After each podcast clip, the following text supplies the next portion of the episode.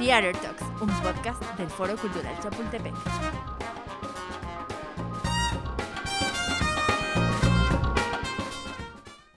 Buenos días, buenas tardes o buenas noches. Yo soy Angie Bisuet y esto es The Talks, el podcast del Foro Cultural Chapultepec. Nuestro invitado de hoy se ha encargado de llevarle el teatro a todos, desde aquellos que quieren aprender para dedicarse a él, como aquellos que quieren aprender solamente por pasión.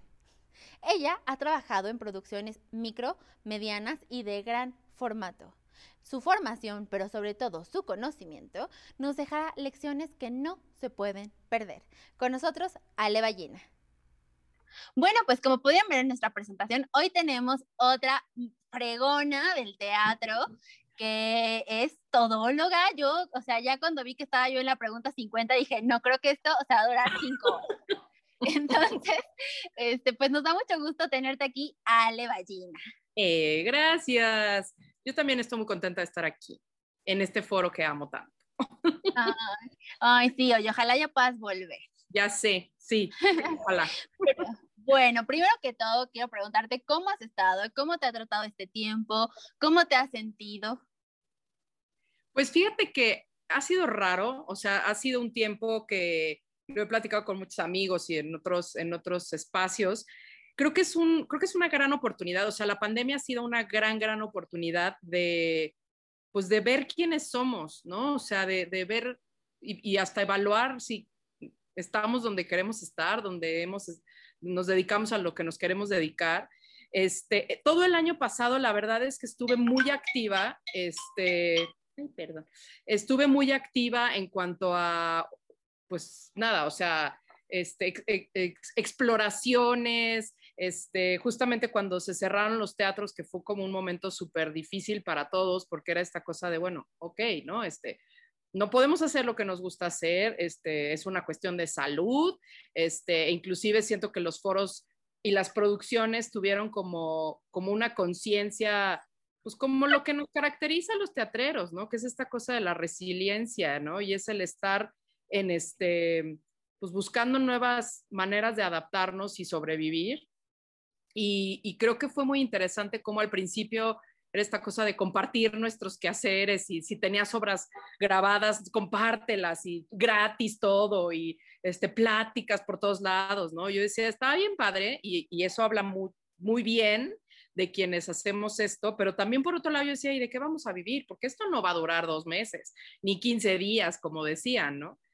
Entonces, la verdad es que el año pasado me di como la tarea de, pues, de investigar, no de investigar, o sea, de, pues nada, de ver qué había de teatro, de ver qué se estaba haciendo, no solo en México, sino en otros lugares, de ser partícipe como de las creaciones de estos nuevos lenguajes. Entonces, la verdad estuve en chinga, se pueden decir los este, porque así estuve. Entonces fue como un, un, año de mucho, mucho, mucho movimiento y mucho hacer y tenía la agenda llena de, de, lives y de streamings y de juntas y de reuniones en Zoom y de propuestas y de hay que hacer cosas y, ¿no? Entonces, estuve como muy activa y de repente a principio de este año, ah, o sea, como que me cayó la pandemia tarde, o sea, fue una cosa muy, o sea, yo, yo el encierro en realidad no lo padecí porque estuve muy en contacto gracias a estas plataformas este, pues con todo mundo. Y yo vivo sola y de repente había momentos donde era así como, ya me engenté, ¿no? O sea, necesito realmente. Y no había visto a nadie, o sea, ni a mis papás, o sea, mis papás los vi en marzo y los volví a ver en septiembre, ¿no? Pero pues era esta cosa de constante, de estar en constante, eh, pues nada, como contacto con la gente y creando nuevas cosas. Y el, este año sí fue así como que yo decía, me, me, ha costado empezar el año y ya estamos en junio casi, ¿no? Bueno, en mayo, mediados de mayo. Pero sí ha sido así como, ah, cuesta arriba. Y creo que una amiga me lo, me lo dijo, me dijo, pues es que estamos cumpliendo un año de pandemia. Entonces sí fue, ah, pues sí, ¿no? Y me ha costado más, como que ya esas nuevas maneras y este ímpetu y esta energía me, me, me pesó, me pesó más este año, ¿no? Más que el pasado, que era así como, ay, hay que no hay que hundirnos. Y, entonces, yo siento que a fin de cuentas ha sido un momento muy interesante, no solamente obvio para los que hacemos teatro, sino para todos y que sea una cuestión mundial y global, no creo que sea casualidad. Y creo que sí ha obligado a todos literal a ir hacia adentro y ver qué, qué pasa con nosotros y a lo que nos dedicábamos y cómo nos relacionamos y qué, cómo es nuestra vida y qué nos hace felices y qué extrañamos y qué no. Este, y pues nada, creo que yo sí veo la pandemia como una gran oportunidad dentro de todo y lo doloroso que ha sido y lo fuerte que ha sido y la gente que se ha ido, eh, pero creo que también es una gran oportunidad pues para tomar las riendas de nuestra vida y ver qué hacemos con lo mínimo que tenemos, ¿no? Y cómo nos adaptamos, ¿no? Este, cito siempre a Quetzal y Cortés, que cuando hicimos el año pasado este proyecto de eh, tercera llamada Live Online Now, que ellos me invitaron a dirigir una obra con ellos, y él decía que para la creatividad no hay pandemia, y, y creo que totalmente cierto, y es más, hasta más, o sea, entre menos tengas, más creativo eres en ver cómo resuelves con lo que hay, y eso ha sido increíble, ¿no? Ya estoy vacunada, lo cual me da cierta paz. Entonces, pues nada, a ver qué pasa con, con el regreso a la X normalidad, que ya eso no es nada, ¿no? Claro, sí, o sea, creo que eh, justo hablaba con, con Majul en el podcast pasado y él me decía, creo que este momento como que también nos ha puesto a replantearnos incluso cómo llevábamos el teatro, ¿no? Cómo lo hacíamos, ¿no? La exigencia que de pronto nos poníamos encima, ¿no? O sea, es como que todo esto, él me decía como que espero que, que también nos haga como repensar si lo que hacíamos y cómo lo hacíamos estaba bien o no, o justo como también a veces como que nos dimos cuenta que había este juntas a las que ibas a Santa Fe, hasta cruzabas el mundo para la junta, para que fuera una cosa que pudo haber sido un WhatsApp, un Exacto, un sticker, como decíamos, o sea, todo pudo, pudo haber sido un meme, digo, un mail, y yo, no, pudo haber sido un sticker.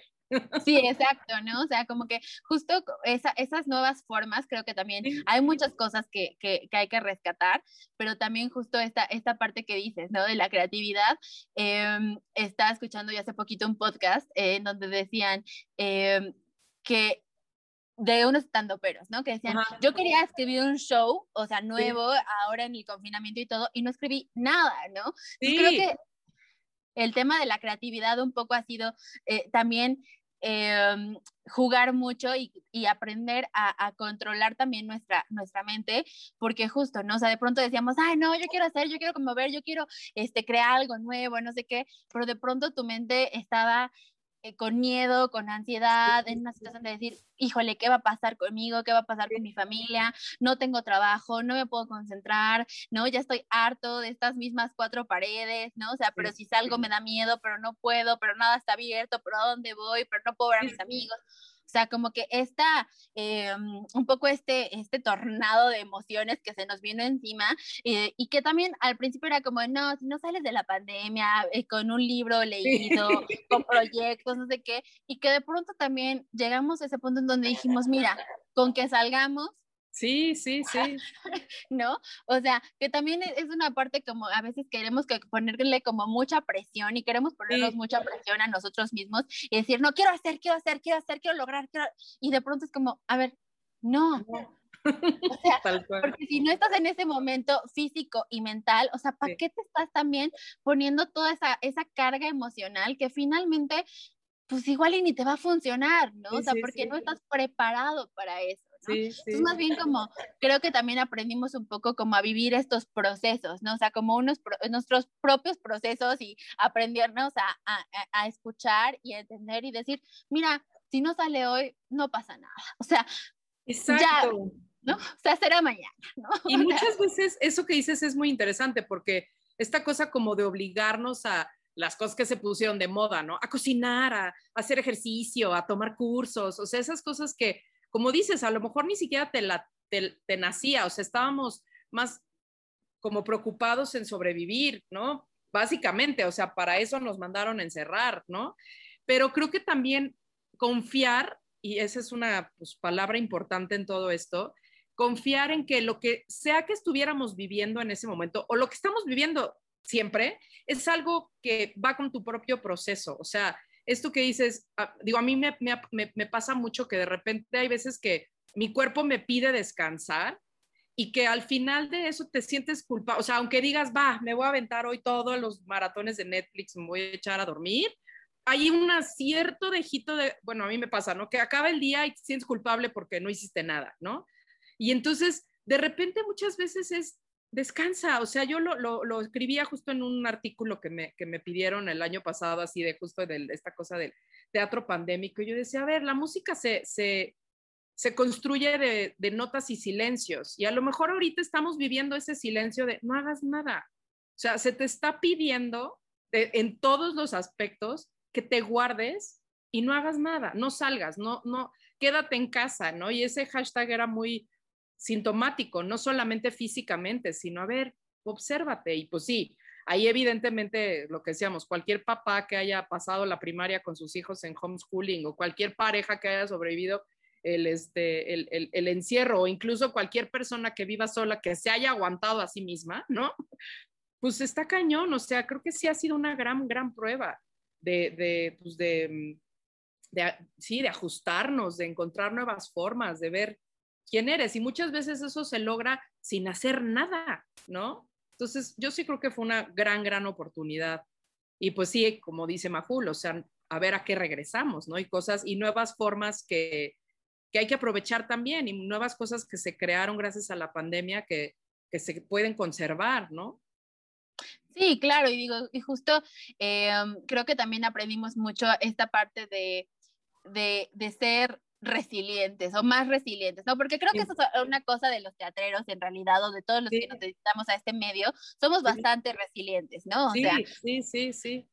Pero yo creo que ahora como mucho más, ¿no? Digo, yo ahorita, por ejemplo, lo estoy viendo aquí en el deportivo, que de pronto es como de, este, oigan, hay que ir planeando, este, no sé, por ejemplo, clases, no sé qué, no sé cuánto.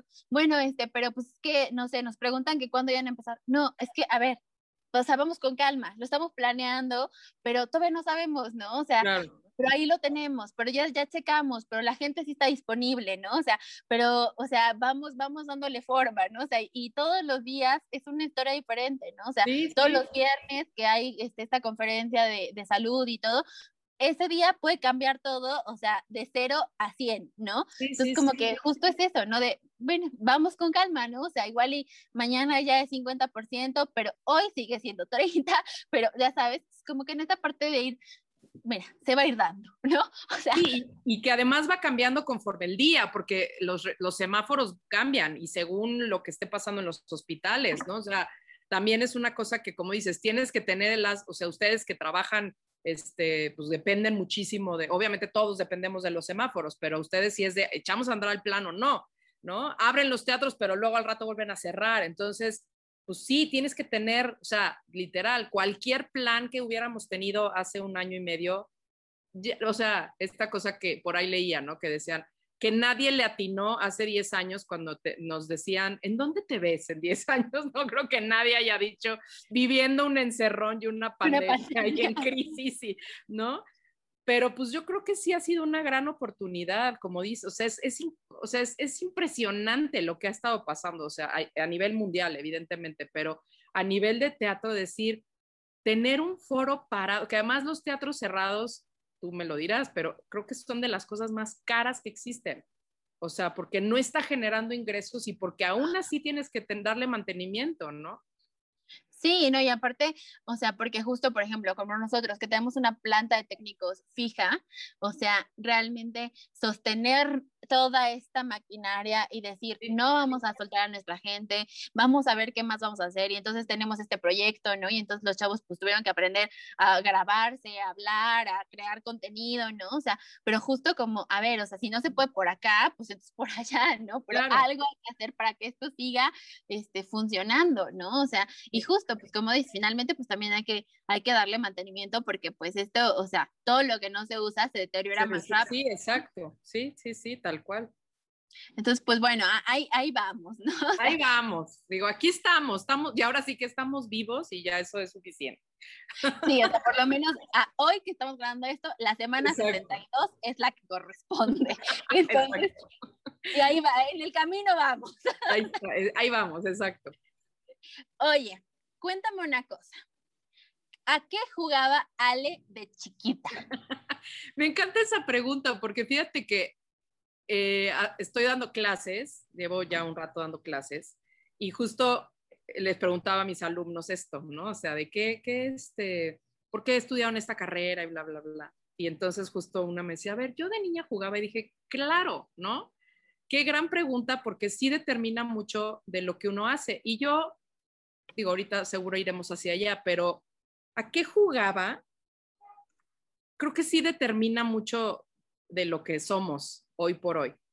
Yo soy, soy, tengo un hermano, nueve años más grande que yo, y pues eso hace como que sí tenga alguien con quien jugar, pero nueve años más grande que yo, ¿no? Entonces, mucho viví mi, mi, infancia como hija única en muchas cosas y otras pues iba a la escuela y tenía primos y jugaba con ellos y con las vecinas y esas cosas, pero sí creo que sí pasé como una, como una infancia eh, como, como muy en solitario en el sentido de que yo inventaba mis propios juegos.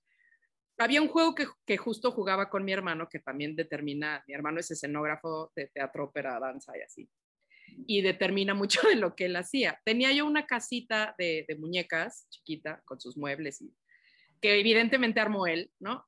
Este, me la trajeron a mí, pero él armó y entonces pues yo jugaba con mis muñecas ahí. Y a veces jugábamos a en un programa de televisión que se llamaba The Price is Right, que tenías que atinarle, al, era como un poco atinarle al precio de acá. Y entonces él hacía, montaba toda la escenografía básicamente y entonces ibas pasando este, como, como, como etapas ¿no? del juego. Entonces yo era la concursante y él hacía todo el, todo el show. Y entonces mi cuarto, que además compartimos cuarto él y yo durante muchísimos años, porque cuando mis papás, bueno, lo tuvieron a él, tres años después tuvieron un, aborto. Y cuando iban a construir la casa, mi papá volteó con mi mamá así de, ¿qué? ¿Vamos a tener más hijos o no? Y entonces este, mi mamá le dijo, pues pues quién sabe, o sea, ya no sabemos, ¿no? Entonces hacen la casa pensando en un hijo único y de repente, hola, ¿no? Llega la hermana nueve años después. Entonces había en mi casa lo que era pues, el cuarto de Jorge y luego pues fue en mi cuarto y había como en, como en una especie como de sótano otro cuarto que entonces mandan al pobre de Jorge ahí, pero pues él había sido asmático y tal, entonces le daba muchísima alergia a su cuarto. Entonces dormimos en el mismo cuarto muchos años Luego le construyeron un cuarto a él como en el jardín, una como cabañita y luego ya se fue, ¿no? Pero pues vivimos juntos mucho tiempo y ese cuarto tenía una especie como de persianas que eran como pues como unos paneles así que claramente eran unas piernas de teatro, ¿no? Entonces ibas pasando, cuando jugábamos a The Price is Right, él hacía los concursos, yo pasaba las pruebas y al final pues te ganabas la casa, ¿no? Entonces ibas como amueblando la casa y eso jugábamos mucho, pero entonces yo tenía que esperar a que él montara ¿no? Y luego ya participaba en el juego y luego la que desmontaba era yo, ¿no? Entonces, muchos años después, pues yo trabajé con él, bueno, hemos trabajado mucho juntos, pero yo como productora y él como escenógrafo, yo como asistente de dirección y él como escenógrafo, hasta hace relativamente poco ya yo como directora y él como escenógrafo, pero pues siempre así como de tú desmonta, ¿no? Entonces sí determina mucho eso.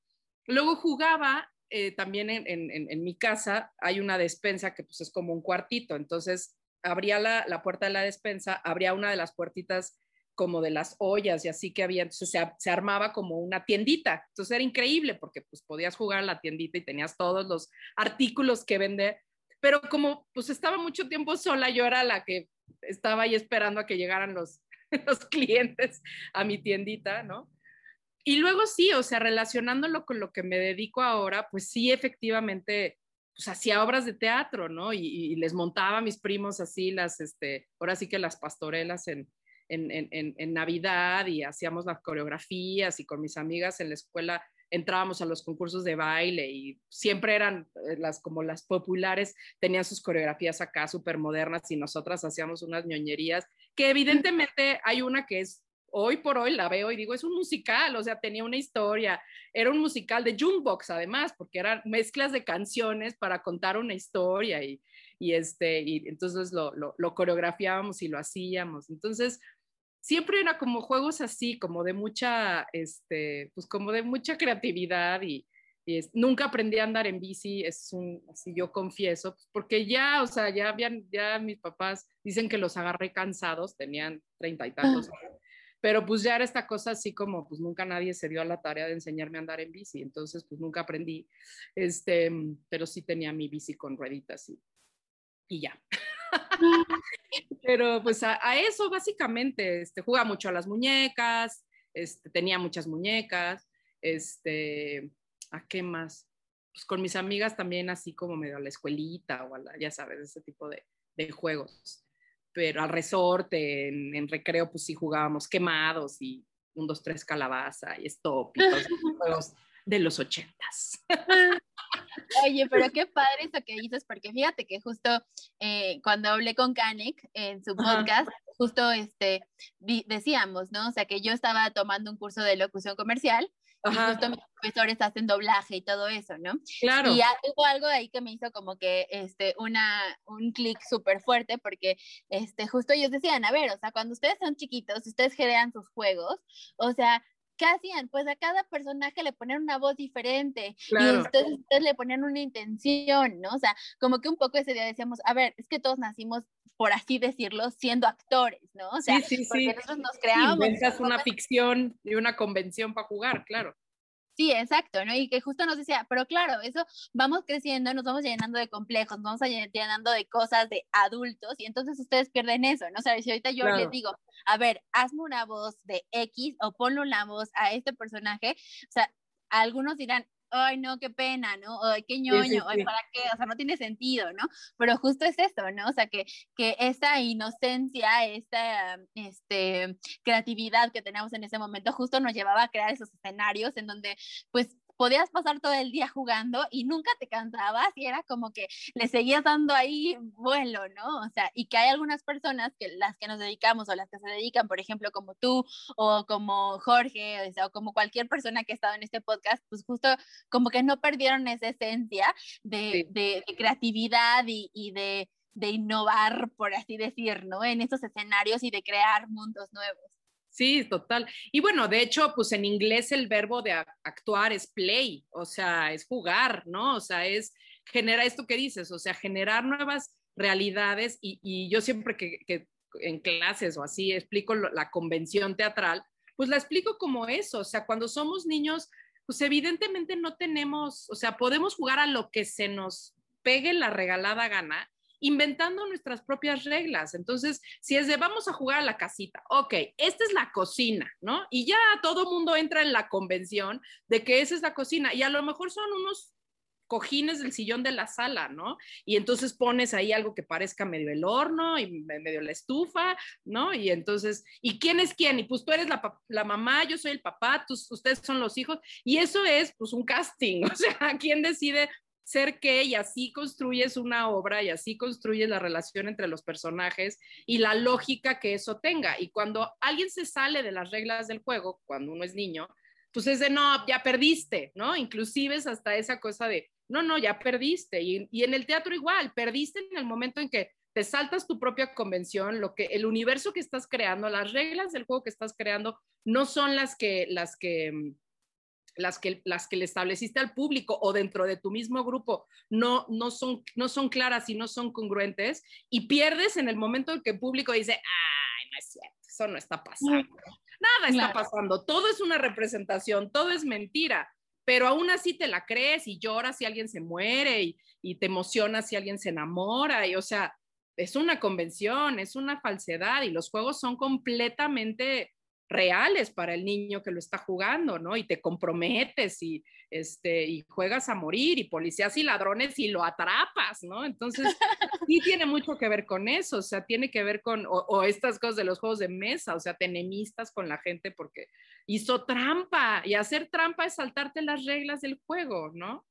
Claro. Eso pasa mucho. Oye, ¿cuál es tu primer recuerdo? O sea, sí, ¿cuál es tu primer recuerdo o algo que tú tengas, digamos, en tu mente del primer acercamiento o de lo primero que te impactó eh, cuando fuiste al teatro de chiquita? O sea, ¿cuál es esa obra que dijiste, claro, o sea, ahí fue como que ya pensándolo, todo tiene sentido?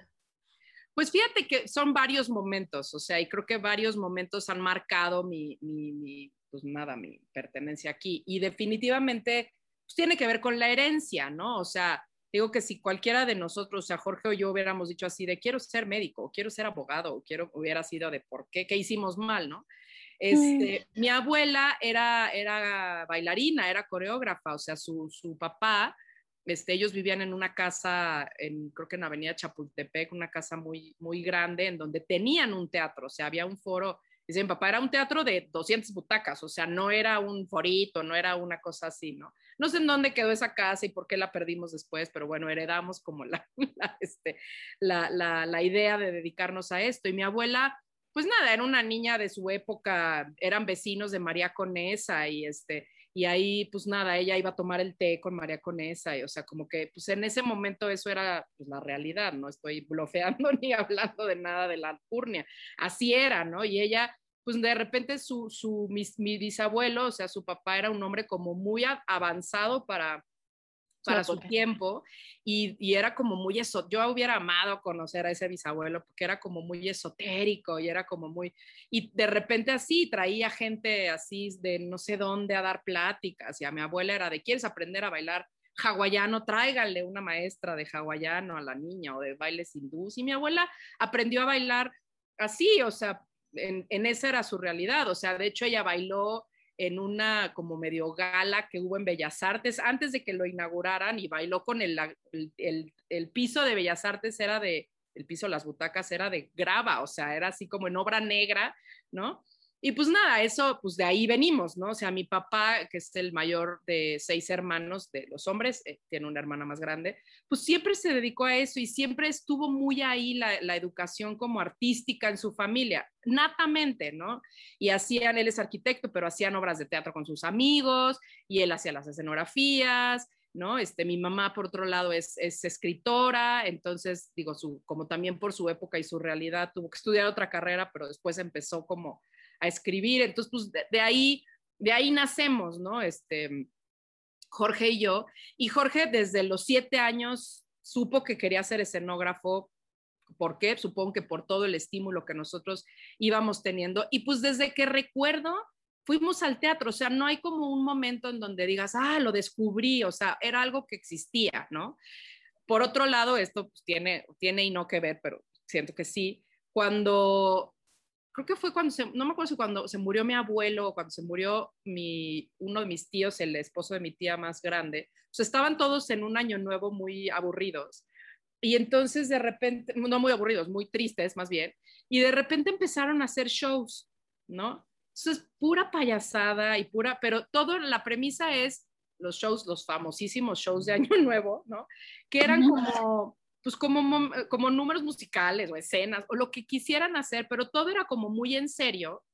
Este, no, ha de haber sido cuando se murió mi abuelo, porque mi mamá conoció a, su suegra recitando y cantando unas coplas, no sé qué, y mamá decía, esto es muy chistoso, pero pues es mi suegra, no me voy a reír, no sé si me tengo que reír o no. Entonces, a partir de ahí, pues digo, los, a mí no me tocó la gloria de los shows de Año Nuevo, pero, o sea, la gente ya, los familiares de la familia y los, los, este, los, los, los, familiares políticos o tal, pasaban Año Nuevo y corrían a casa de mi abuela a ver los shows. O sea, se volvió una cosa como de, de mucha tradición. A mí me llegaron a tocar algunos ya como, yo soy como la tercera generación de primos de esa familia que somos muchísimos.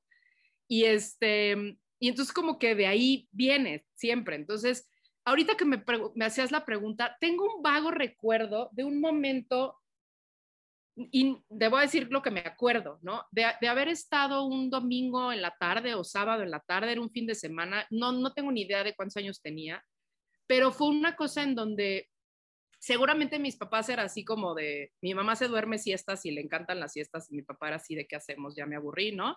Entonces, me acuerdo que fue un momento como de algo muy, este, de, ah, ¿y por qué no los llevas al teatro? Y hemos ido, te digo, lo que recuerdo es una especie como, no era la carpa geodésica porque, porque era en, Chapultepec, no sé si existía un teatro en Chapultepec, pero me acuerdo que fue como una cosa de, claro, es una gran idea hoy en la tarde que no tenemos nada que hacer ir al teatro. No me acuerdo ni qué obra vimos, pero me acuerdo como del evento, ¿no? De haber ido a, a, eso, o sea, de haber ido a, en una tarde X de fin de semana, haber ido al teatro y que era una cosa así como, wow, qué gran cosa, ¿no? Este, es ahí ahorita que me lo preguntabas, fue así como el primer recuerdo que me vino. Y después de eso, bueno, pues íbamos al teatro mucho, o sea, lo que se podía, obviamente de la escuela cuando nos llevaban, este, fui, yo fui a la ópera desde muy chiquita porque pues a mi papá le encantaba y, de ahí mi hermano yo creo que justo también adquirió como esta, este interés, ¿no? Este, cuando mi hermano cumplió 18 años, lo, lo llevó mi papá a Nueva York a ver ópera y musicales, ¿no? Y para mí era así como, wow, qué emoción, qué padre. Y, este, y entonces regresó mi hermano con un disco así de, es que fuimos a ver un musical espectacular y lo ponía y lo ponía en el tocadiscos, ¿no? Y era Cats, ¿no? Y, este, y a partir de ahí era esta cosa como, wow, ojalá cuando yo crezca me, me lleven. Y tuve la gran fortuna de a los 13 años, este, conocer Europa, mis papás también como que nos enseñaron a viajar y ese es uno de los grandísimos regalos, ¿no? O sea, y a viajar para ir a ver teatro y somos unos freaks así de ese librero que ven esta partecita, son programas de mano que ojalá vuelvan, este, porque yo sí los guardo y ahí tengo un acervo de historia, ¿no?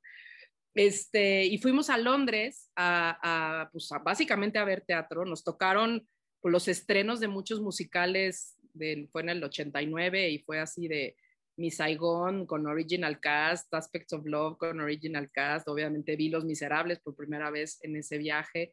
Y creo que eso sí me marcó, o sea, amé la ciudad, a mí Londres es una ciudad que siempre como que, que puedo, voy y me regresa como a mi centro, ahí estudié dirección, entonces como que tiene esta cosa de una vida cultural espectacular y sobre todo muy teatral y amo cómo los ingleses entienden el teatro y cómo lo, lo, lo, lo lo hacen y lo transmiten, ¿no?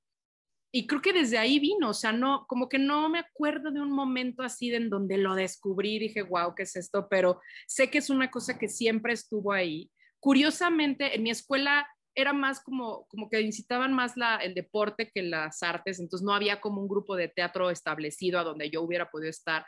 Y por ahí había una clase de teatro, pero yo siempre estaba ahí como, ah, quiero, ¿no? Y nunca me interesó actuar como tal, pero siempre era esta cosa de la del mitotismo, de estar en el mitote y decir, quiero, ¿no? O sea, quiero estar ahí, cuando, o sea, iba a ver a todos, a mis amigos cuando actuaban y siempre me encantaba estar en el backstage, ¿no? Y de repente, pues se dio, o sea, el teatro, me, o sea, yo estudié comunicación, porque pues el teatro es el ámbito de Jorge y él es, o sea, cuando yo empecé la carrera, Jorge ya tenía una carrera y entonces dije, no, yo estudio comunicación y pues, mejor me voy al cine y a la tele y algo así. Cuando acabé la carrera, el teatro me dijo, ok, ya, ahora sí, ¿no? Y a partir de ahí no he parado, este, de una u otra manera, construyendo un poco mi camino en el teatro, pero, pero sí, o sea, definitivamente ha sido algo que siempre ha estado ahí, o sea, que era eh, como imposible que no me fuera a dedicar a esto, ¿no? Claro, Sí, porque justo te había escuchado en otras entrevistas que justo decías que tú eras como que teatrera de closet, ¿no? Sí, exacto. Pero justo es eso, ¿no? A veces uno no puede huir a lo que es inminente en nuestras vidas, ¿no? O sea, como que si algo va a pasar, o sea, pues aunque le des 200 vueltas, o sea, pues ahí vas a caer, ¿no? Pero cuéntame, este, o sea, justo, eh, decidiste estudiar comunicación por no como que invadir el espacio de tu hermano, por así decirlo? Pues no sé si por no invadir o por no ponerme en comparación, ¿no? Claro. O sea, como por buscar mi propio lugar y decir, o sea, yo a Jorge lo admiro profundamente, me parece como impresionante las cosas que hace y no es presunción, es real y es muy, muy, en, en, ese, en ese sentido muchas veces es como a mi pesar, entre comillas, ya lo superé, ¿no? Pero si era esta cosa en donde, claro, o sea, si mis papás creen que yo voy a poder tener ese, como ese punto de comparación, qué miedo, ¿no? O sea, qué miedo y qué flojera, o sea, no, no, no, no, no lo voy a superar, ¿no? Desde este lugar de, pues sí, de, de, nueve años más chica y, como decir, yo soy buena en lo mío. Y digo, ha pasado el tiempo, ya estoy más madura, ya tengo más edad y ya sé cuál es como mi individualidad, ya sé para lo que yo funcionó. Tan fue así que el teatro me dijo, ok, ya, ahora sí, ya vente, ¿no? O sea, ya deja de andar ahí diciendo que no eres de aquí, ¿no? Y fue como darme en ese, en ese lugar, o sea, fue, un proceso muy interesante en, en, mi, pues ahora sí que en mi carrera, porque pues fue un poco eso, o sea, no negar tus orígenes, no negar que pues estaba yo hecha para esto, y al mismo tiempo, pues te digo, o sea, también también lo he dicho mucho, o sea, era esta cosa de sí, de, la, de teatrera de closet, pero también de mitotera de corazón. Entonces, el punto era estar y decir, y decir, ¿quieres? Y siempre desde este lugar de inseguridad, ¿no? Así de, el primer proyecto que hice de teatro fue asistiendo a José López Velarde en una obra que él escribió y que adaptó y que él iba a dirigir, una obra en la gruta. Y literal chateando fue así como, ah, yo te ayudo, ni siquiera yo te asisto, te produzco, nada. Fue yo, yo te ayudo. Y él, ah, órale, va.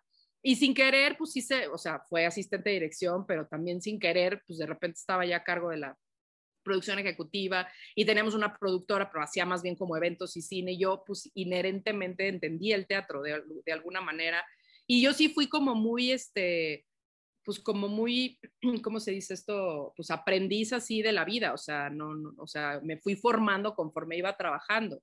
Y siempre que me decían así como de, ay, bueno, ya tú produce, yo no, no, no sé producir, no sé qué. Y bueno, pero asiste, ¿no? Y bueno, pero ahora tal, y, y siempre digo, o sea, he tenido mucha suerte y también pues digo, algo de talento, supongo, o sea, en decir, pues he trabajado con gente muy fregona, con gente muy importante, un poco sin proponérmelo, o sea, yo, eh, es una anécdota que también he contado, o sea, cuando, cuando, cuando fui directora residente de Los Miserables, pues, como te decía, o sea, Los Miserables para mí fue una obra que pues eh, me, me, ha acompañado, o sea, durante, digo, la vi a los 13 años y la dirigí a los 42, ¿no? a los 41. Entonces sí, como que era una cosa de que cuando fui a estudiar uh, dirección a, a, a, Londres, este, la vi y era así como de, ah, ya soy más grande que Mario Seponini Cosette, o sea, ¿qué pasa, no? ¿Qué ha pasado? Y fue como, bueno, ya, ¿no? Y luego me llega la oportunidad y me cayó el 20 estando ahí, o sea, asistiendo dirección y estaba el director eh, montándole a, a Diana eh, on my own y de repente fue de, wow, o sea, ¿en qué momento? Yo jamás a los 13 literal a los 13, me hubiera como pensado que yo iba a acabar trabajando en esa producción, o sea, que yo iba a acabar traduciéndole a, ¿cómo se llama? A, Cameron McIntosh una escena, jamás, ¿no? Entonces, como que ahí, pues, no sé, o sea, creo que sí ha sido una cuestión de mucha suerte y de mucha pues, yo sí creo mucho en el Dharma y creo que en el teatro sí le he dedicado mi vida, pero no porque por devoción y por sacrificio, sino porque pues, me puse en el lugar donde la vida me, me, me, tenía que poner y me ha premiado muchísimo en los proyectos y en las cosas que, que he hecho sin proponérmelo como tal, ¿no? Y creo que un poco eso es lo que me ha funcionado a mí y como me he ido como, como formando. Entonces, otro paso como importante en esto que, me preguntabas fue eso, o sea, fue decir, eh, no me arrepiento de haber estudiado comunicación ni de las cosas que me han tocado vivir, o sea, creo que las cosas pasan siempre para algo y que las tienes, justo como hablábamos al principio, ¿no? En la pandemia, pues tienes que acoplarte a, la situación y poderla manipular y manejar pues para tu propio bien y el bien de los demás, ¿no? Pero, pero definitivamente este, creo que sí es, sí es eh, interesante, el, como siempre me decían, así como, de, bueno, pero ¿qué quieres hacer? ¿Quieres producir? ¿Quieres dirigir? Y yo, no sé, quiero estar, ¿no? O sea, ¿quieres asistir a John Malkovich? Va, ¿no? ¿Quieres asistir a Eugenio Derbez? Órale, va. ¿Quieres hacer un musical? Fregón, claro que sí, ¿no? Entonces todo ha, ha llegado de una u otra manera así. Y, es como interesante esta parte como de, evidentemente el teatro también era un lugar para mí y no, te digo, no me arrepiento de haber estudiado lo que estudié, creo que me dio la visión para poder hacer lo que hago hoy y cómo lo he hecho. Este, pero sí llegó un momento en donde, pues ya, o sea, lo que encontré que me apasionaba realmente era la dirección, ¿no? Y producción, lo hago, digo, cada vez menos en el sentido de, producir para los demás. Normalmente acabo yo gestionando mis propios proyectos o produciendo mis propias cosas o mis propios cursos o lo que sea. O sea, esa parte que aprendí de la producción, pues la uso para mí. O sea, ya no es así como de que me llamen para meter un anfiteatro y producir para alguien más. O sea, eso no es lo que ahorita tengo como interés realmente.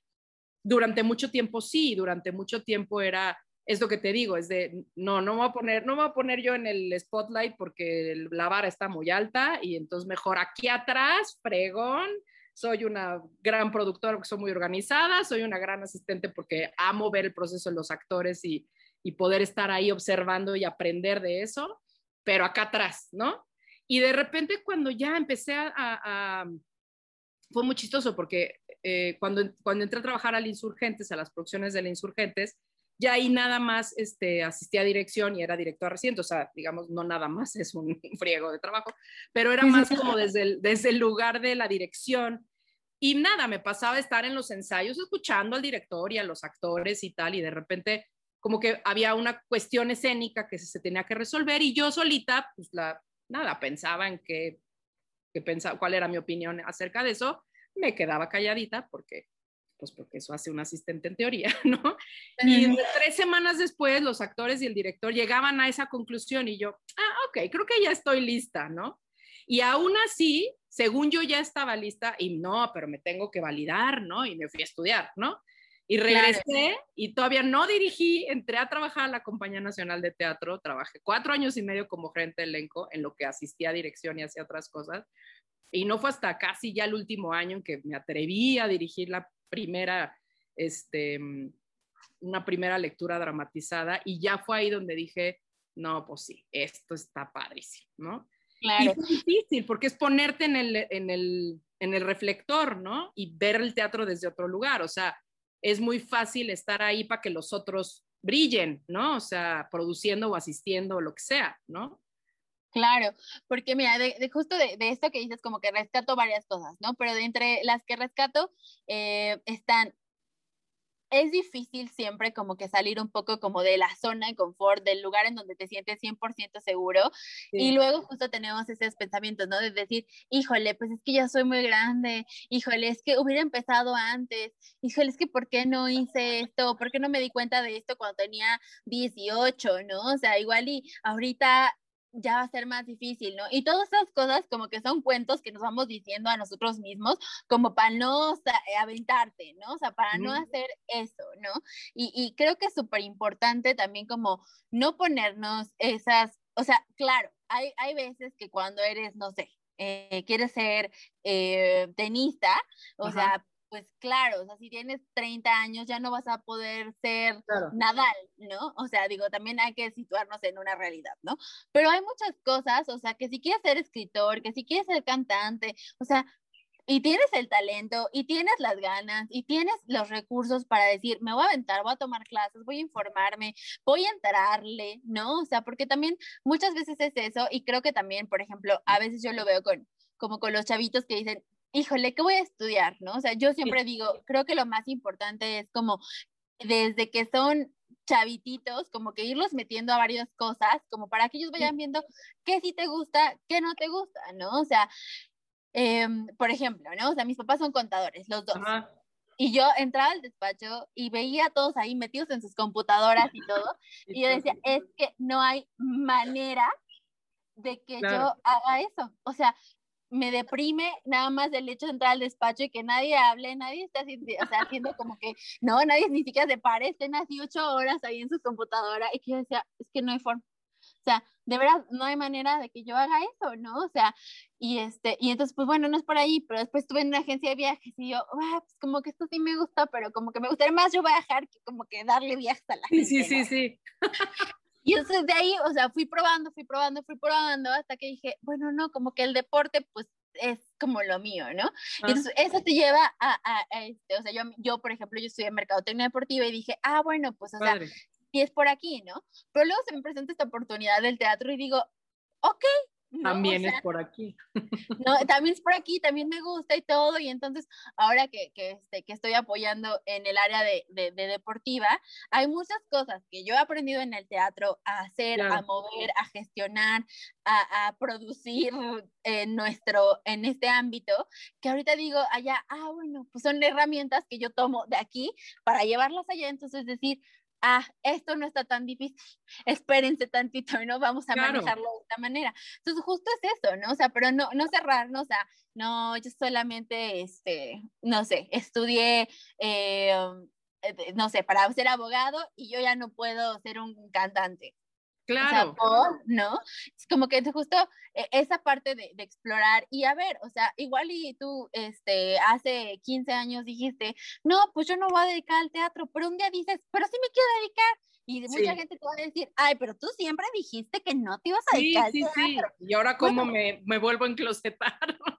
¿no? Sí, exacto, ¿no? Y es así como de, bueno, pero eso fue hace 15 años, o sea, si yo hoy decido que sí me quiero dedicar a esto, también está bien, o sea, y son las decisiones de cada persona que no podemos decir, ah, no, es que cuando tú decías que cuando tenía cinco años, o sea, la gente cambia, ¿no? Y vamos conociendo cosas diferentes y como justo como decíamos, ¿no? Con la pandemia hemos descubierto muchísimas cosas.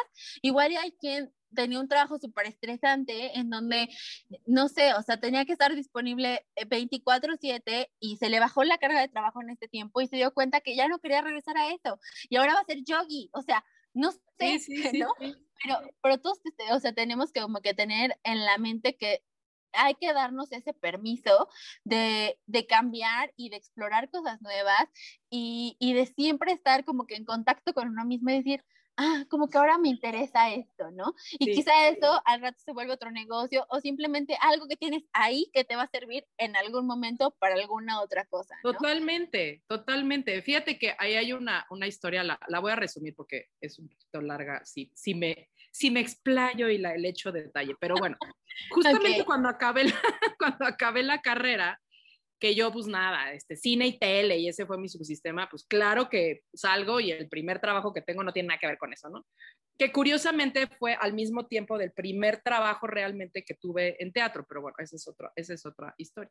Entonces, este, yo trabajaba en un despacho, o sea, salgo y empiezo a trabajar en un despacho de arquitectos, sí en comunicación, pero más en el área de comunicación organizacional, que la había estudiado y tal, pero pues no era literal lo que según yo ¿no? Y como dices, si no tomas ese trabajo, porque no, yo dije que cine y tele y la organización, ¿lo sabes hacer o no? ¿Puedes? No. O sea, puedes, sí, paz, o sea, hazlo. Por eso, o sea, la mitotez funciona muy bien, porque es de, necesitamos alguien que, ándale, vas, lo haces, ¿no? Y creo que eso siempre te va a ir formando de lo que, lo que justamente cuando formamos productores, ¿no? Mucho es, tienes que ser una cajita de herramientas. Y entre más herramientas tengas en tu cajita, mejor vas a poder solucionar lo que sea que te venga en la vida. Obviamente en un productor ejecutivo de teatro o de espectáculos, pues evidentemente esa es tu chamba, o sea, a eso te dedicas, pues, ¿no? A eso, para eso te estás formando, eso es, esa es tu tirada. Pero, pero yo creo que todo el mundo, lo acabas de decir, o sea, todos somos una cajita o sea, todos tenemos esa cajita de herramientas y serás una persona más completa y un ser humano más completo conforme esa cajita tenga más herramientas para poder resolver la vida en sí misma, ¿no? Entonces, cuando yo salgo de, de, la carrera, empiezo a trabajar ahí y básicamente a organizarles pues, como varios eventos en el despacho y no sé qué. Por una u otra razón, este, acabo saliendo del despacho un año después, porque además duro mucho en los trabajos, soy muy persistente, ¿no? Y, este, y de repente dije, a ver, no quiero ya trabajar en un lugar en donde les estoy organizando la vida a estas personas y la mía es un caos, ¿no? Entonces dije, me voy a dedicar este tiempo a arreglar mi cuarto, ¿no? Digo, viví en casa de mis papás todavía. Entonces, pues nada, ahí venía una, una gran metáfora que creo que justo tiene mucho que ver con lo que dices y que definitivamente ahora lo creo muchísimo. Entonces, pues nada, por fin acabo de arreglar mi cuarto. Mi mamá tiene una amiga que adoro, que es casi, bueno, es como casi mi madrina, que es súper esotérica y así. Entonces vive en Cuernavaca. Entonces, cuando iba a la Ciudad de México se quedaba a dormir en mi casa y por lo tanto se quedaba a dormir en mi cuarto. Y pues siempre mi cuarto era un desastre, como ahorita mi casa es un desastre. Ahorita la ven, pero está, la toma está hacia lo ordenado, pero esto de acá es un desastre. Entonces, este, ella siempre decía, a ver, el Feng Shui dice que, ¿no? que lo que es afuera es adentro y ordena tu caos y no sé qué. Y yo, pues sí, no puede ser. Entonces, bueno, ordeno mi cuarto, por fin termino, o sea, de voy a sacar la última caja y todo va a tener que estar así como yo le estaba organizando la vida a los demás, tiene que estar así la mía. Entonces me regalo unas flores, compro unas flores y las pongo así en mi cuarto, así de ya, por fin, ¿no? Y me habló un día mi hermano, mi hermano ya no vivía en la casa y me, me dice, oye, necesito hacer una escenografía para unas proyecciones de agua. ¿Tendrás alguna foto o algo? También dentro de, para esto, bueno, cuando yo salgo del despacho, empiezo a estudiar cuál curso se me atravesaba, pero no una cosa de mi carrera, o sea, era de, claro que había estudiado foto y era lo, lo, peor también un poco en la carrera, y esto tip para todos los que estudian comunicación. A mí lo que me pasaba es que es una carrera que ves de todo sabes de todo y de nada, o sea, te dan una embarradita de todo y al mismo tiempo, si te quieres especializar, te vas a tener que especializar. O sea, cine y tele era el subsistema, pero igual, lo tuvimos dos semestres y tampoco fue como que yo ya saliera lista para el Oscar, ¿no? O sea, era una embarradita, ¿no? Y este, y entonces, bueno, cuando tenía yo muchos libros, había ganado un concurso de, fotografía del periódico Reforma y me, obsesioné por la foto y tenía miles de libros de fotos, ¿no? Y entonces me dice, ¿tendrás algún un libro de agua? Algo que tenga una textura de agua. Y yo, déjame ver. Entonces tenía un libro, bueno, por allá, enorme así de animales la foto con la que yo había ganado era una foto de un ojo de un elefante que tomé en el circo cuando todavía, ¿se acuerdan? Cuando todavía había circos, cuando todavía podíamos ir a los espectáculos y había animales. Bueno, en aquel entonces tomo la foto, gano el concurso y todo muy feliz, ¿no? Y entonces, este, mm, era un libro así grandote, entonces empiezo a ojearlo a ver si había algo de agua. Y en eso abro el libro y aparece una foto, era un libro gigante así, ¿no? Como de, así, bueno, no sé si esto se vea, pero bueno, como de 60 centímetros. Y era una foto de una tarántula, entre varios otros animales, ¿no? Pero justo lo abrí en la tarántula y fue de, ¡ay, no, la araña, qué horror, ¿no? Este, y lo cerré.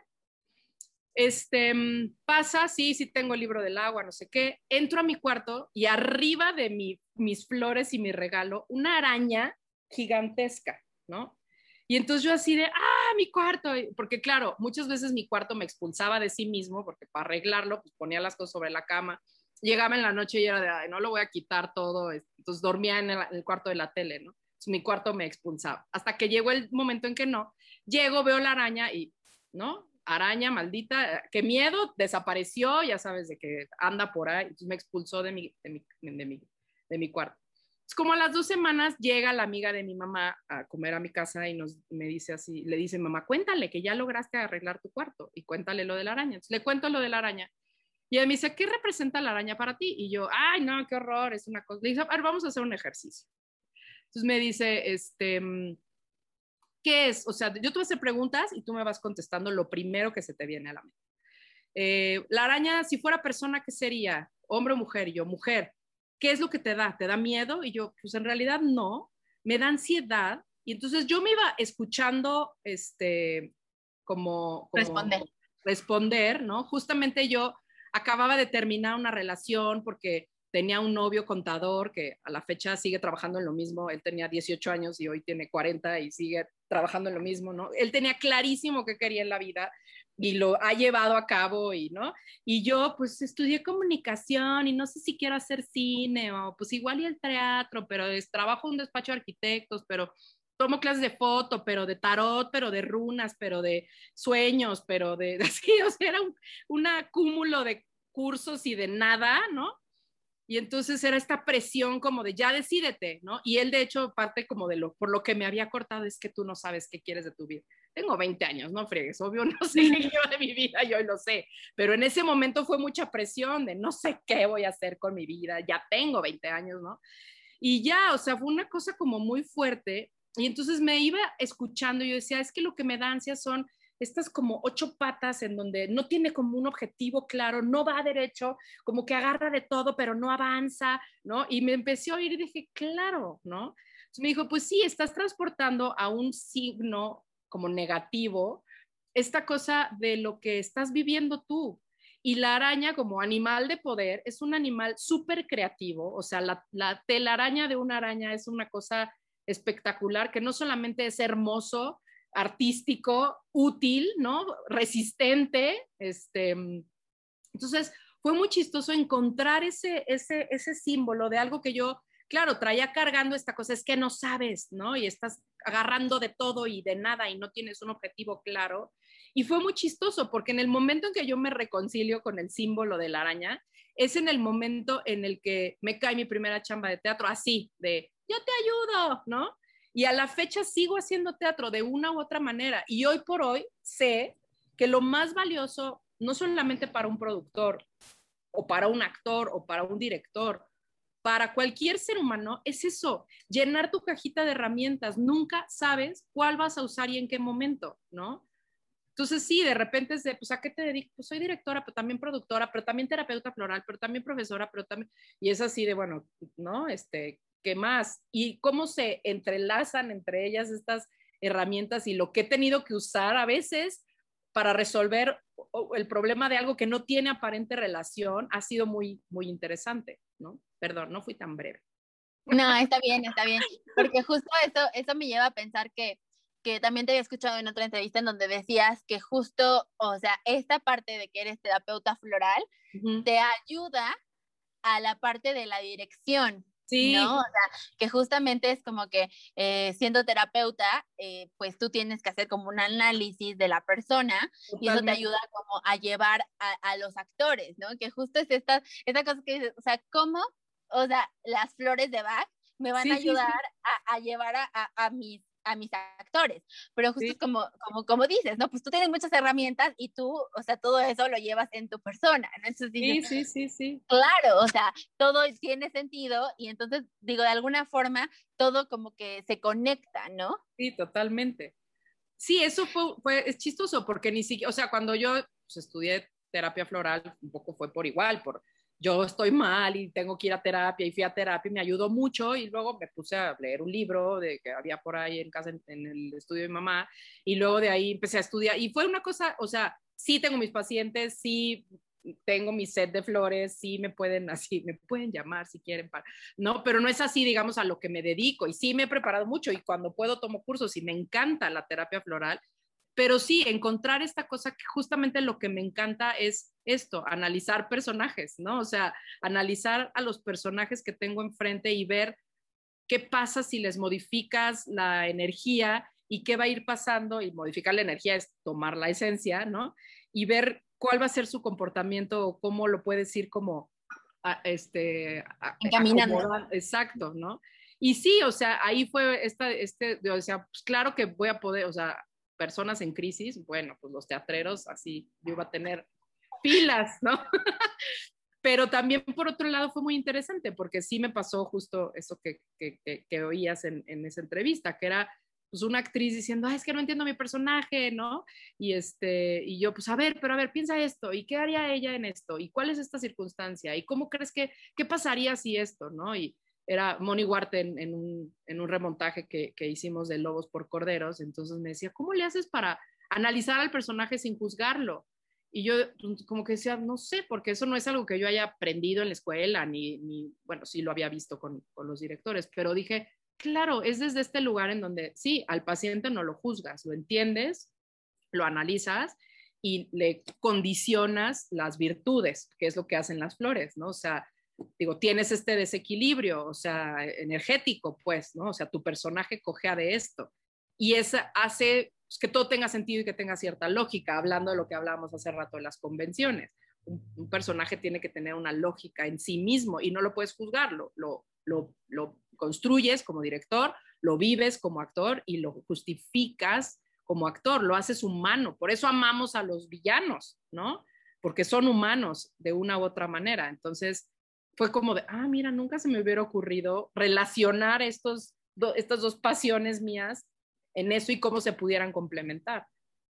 Claro, y que yo creo que también, o sea, como que todo esto, o incluso, o sea, obviamente tu personalidad, fue lo que te llevó a, este, a escoger la dirección en específico, porque uh, como que tú tienes mucha facilidad para ese tipo de cosas, ¿no? O sea, como que tienes mucho este don de gente en donde te gusta escuchar, ¿no? Te gusta también enseñar, te gusta también estar como que en, en, en el momento, digamos, en donde la, la, creatividad está como ahí a flor de piel, entonces decir, ah, claro, ¿no? O sea, esto le podríamos dar este, este twist, no, yo creo que mejor lo abordamos desde este punto, ¿no?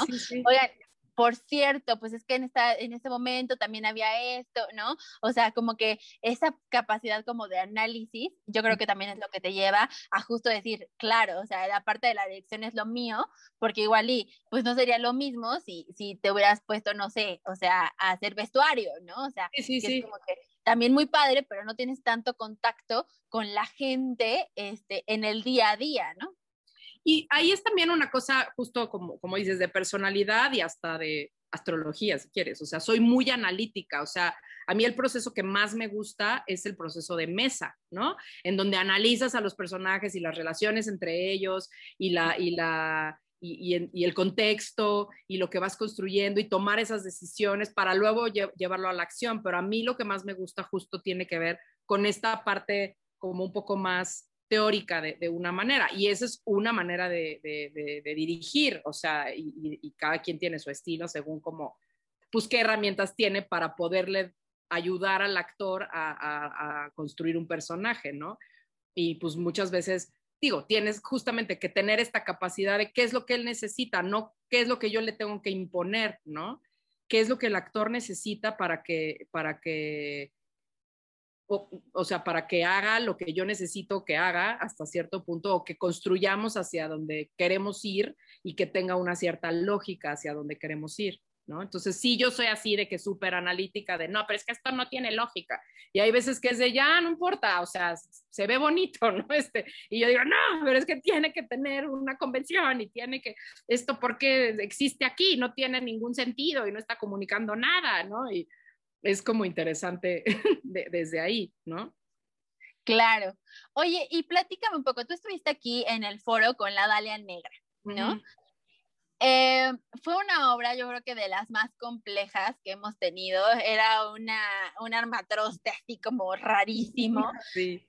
Este, que a todos nos costó como muchos, muchas horas de oscuridad. Exacto, literal. Literalmente de oscuridad. Literal y metafóricamente. Exacto, sí, sí, sí. Porque literalmente, o sea, yo me acuerdo que nos sentábamos ahí en, o sea, bueno, todos pues, ¿no? Porque este, estábamos aquí y nos sentábamos ahí en la sala y era como de, a ver, préndele aquí, a ver, ponle allá, no prendan ninguna otra luz, por favor, porque nos están arruinando aquí el ¿no? Échale más luz, ¿no? Ya no hay. sí, exacto, no menos, no, ahora, oye, como que todo fue como un proceso eh, muy interesante, porque al final lo que se logró creo que fue maravilloso, pero quiero que me digas primero cómo es que llega este proyecto a ti, y este, y luego, o sea, hoy en retrospectiva, ¿cuánto puedes decir como que creciste y cuál es la como la lección así como un punto que digas, esto fue lo que aprendí con la Dalia Negra? Uf, pues mira, la Dalia llega a mí en, en un momento clave en mi vida y en mi historia, ¿no? Como les, como les contaba, o sea, yo me fui a estudiar en el 2012, no, en el 2010 yo me fui a estudiar eh, dirección a, a, Londres. Este, cuando regreso, pues ya era esta cosa de ya validada, ¿no? Este, este, digo, pues ya ahora sí quiero dirigir, ¿no? Y entonces es como, y justamente yo me fui a Londres porque tuve la oportunidad de endeudarme, dado que yo cuando regresaba, este, o sea, a mí me ofrecen em, ser este, gerente de elenco de la Compañía Nacional de Teatro y fue así como de en cuanto empiezo en tanto tiempo y dije, justo es el momento en el que me puedo ir y regresar. Entonces les dije a mis papás, préstenme y ahorita regresando voy a tener un trabajo fijo por primera vez, ¿no? Y me endeudo y entonces, pero pues yo llegué con esa premisa de yo quiero dirigir, o sea, sí puedo ser la nana de, estas personas, pero pues también mi, mi, tirada es un poco la dirección, lo cual también en la compañía era padre porque pues podía estar como un poco acompañando a los actores en, pues, en todas las obras que se estuvieran montando. Pensé que iba a poder estar más activamente y a veces no, y no me daba la vida para eso, pero sí fui como testigo de, pues, de la construcción de miles de obras y de miles de personajes de mis niños, ¿no? Este, en ese momento. Entonces fue como de mucho aprendizaje ahí también. Eh, estuve cuatro años y medio ahí y en, en algún punto, este, pues acabó mi periodo de prueba después de cuatro años y medio y entonces pues me dijeron pues gracias por participar, este, ya, en fin, por cuestiones, ¿no? Así de, de, de que decidieron que yo ya no siguiera ahí. Y pues fue muy fuerte porque efectivamente, bueno, en el inter de, del proceso mío en la compañía, te digo, yo como que mi condición para aceptar ese puesto, que básicamente era un puesto casi administrativo, ¿no? Era que yo pudiera seguir asistiendo y que pues mi tirada a la hora de regresar era dirigir. Lo cual pues el tiempo me daba, estuve trabajando todavía en muchos proyectos del Insurgentes y en cosas como por fuera, pero pues llegó un punto en donde el cuerpo me lo, me lo, Te pasó factura. Tuve un accidente aquí en mi casa, me caí de un puente, me fracturé la espalda, estuve tres meses en cama, aquí justo en una cama de hospital, así muy tremendo, y dije, ok, ya entendí, ¿no? No andes de araña por todos lados, tampoco es de que puedas abarcar tanto, tienes que concentrarte en una cosa, y un poco ahí como que dejé, este, estábamos por estrenar Nadando con Tiburones, que era una obra que dirigía Bruno Bichir en el Insurgentes, yo estaba asistiendo a dirección y ahí pues nada, ya no pude estrenar, literal, este, y pues nada, el trabajo de la compañía lo seguía haciendo ahora sí que en home office, este, pandémicamente encerrada en mi casa en una cama. Entonces, em, cuando eh, termina como ese, ese proceso, te digo, yo había estado como dirigiendo otras cosas y como en esta cosa de ya necesito dirigir, ¿no? Eh, mi último año en la compañía dirigí una lectura dramatizada para el Drama Fest y ahí fue donde dije, de aquí soy. Cuando fue muy loco, cuando, cuando a mí pues me corren de la compañía, básicamente, ese día, este, había algo en el, había algo en el Milán, creo que era el 24 Hour Place, el primer año de 24 Hour Place. Entonces llego al, eh, al magno evento, yo así toda sacada de onda, medio deprimida y con dos mil pesos en el banco, no nos habían pagado eh, porque el no nos pagó a tiempo, era Navidad, o sea, en una semana era Navidad, o sea, era una crisis muy horrible. Y me encuentro a Sergio Villegas y le cuento. Y entonces me dice así como, o sea, como que se le ilumina la cara y me dice, mm, te tengo una propuesta. Pero fue literal, o sea, si no se hubieran dado los eventos así, yo no hubiera hecho la Dalia, ¿no? Porque pues obviamente no lo hubiera podido aceptar estando en la compañía, porque pasa mucho cuando tú tienes un trabajo fijo que la gente sabe que estás ahí, entonces ya no te llama para estas otras cosas, ¿no? Y pasa mucho. Y en la compañía más, porque pues sí es una cosa, sobre todo para los actores, en donde tienen exclusividad. Entonces, les digo, hablando con muchos de ellos que, que, que, han salido, les cuesta mucho trabajo como decir, oigan, ya estoy, ya estoy en la vida otra vez, ¿no? Y entonces fue muy loco porque me dice, Sergio, déjame hablar con, así, con, los, con las personas y yo, ya dime qué, ¿no? Y ya al día siguiente me habla y me dice, pues mira, es un proyecto este, que van a producir los Ortiz de Pinedo.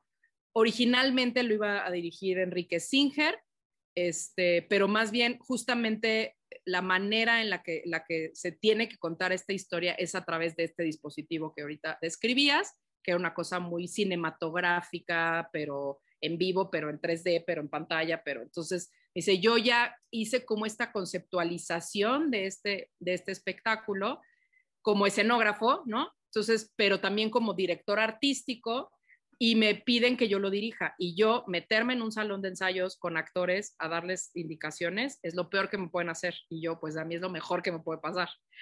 Entonces me dijo, va, o sea, ya les planteé que, que tú puedas entrar como, como codirectora y entonces pues vas, ¿no? Entonces la niña que dijo, igual que el teatro me dijo, a ver, ya, ven para acá. Entonces, en el momento en que dije, ok, es que quiero dirigir, ah, sí, pues vas. O sea, no fue una obrita chiquita en microteatro, luego lo hice, ¿no? Pero era una cosa de no, o sea, tu primer proyecto como directora, digo, era una codirección, pero ya a, cargo yo, pues fue una producción con los Ortiz de Pinedo en el Foro Chapultepec, en un proyecto súper ambicioso, por, por, esto que decías de, la, de lo técnico, y a decir, vas, ¿no? Y fue súper loco porque la verdad es que justo fue esto que te decía, o sea, para lo que yo siento que funciono y me gusta mucho es el trabajo con los actores, ¿no? Entonces, fue trabajar con Sergio mucho eh, las adaptaciones un poco de libreto, este, de hacer literal el, storyboard, ¿no? O sea, digo, para los que no la vieron, es, era una obra en donde tú entrabas al teatro y veías una pantalla, como si estuvieras en el cine, literal, ¿no? Y justo el Foro Chapultepec era un lugar perfecto para esa obra porque la, el ojo del espectador, dado que tienen, no sé si lo vean, pero Angie ahí está en nuestro bonito escenario, y el, ojo del espectador da justo, daba justo en el lugar donde tenía que verse la obra, que era la mitad de la pantalla, ¿no? A lo mejor si estás más adelante, pues como en, teatro, si, no si, no tuviera este proscenio tan grande que tiene el, foro, este, te queda muy arriba y entonces ya se pierde esta idea de que tú entrabas y lo que pareciera que estabas viendo era una película. De hecho, estaba eh, este, diseñado el, el, el, el audio también para que se oyera en surround y los actores traían micrófono este, para que hubiera esta sensación de que estabas viendo una película. Entonces, todo era proyectado, o sea, había literalmente muy pocos elementos escenográficos que básicamente eran muebles más que otra cosa.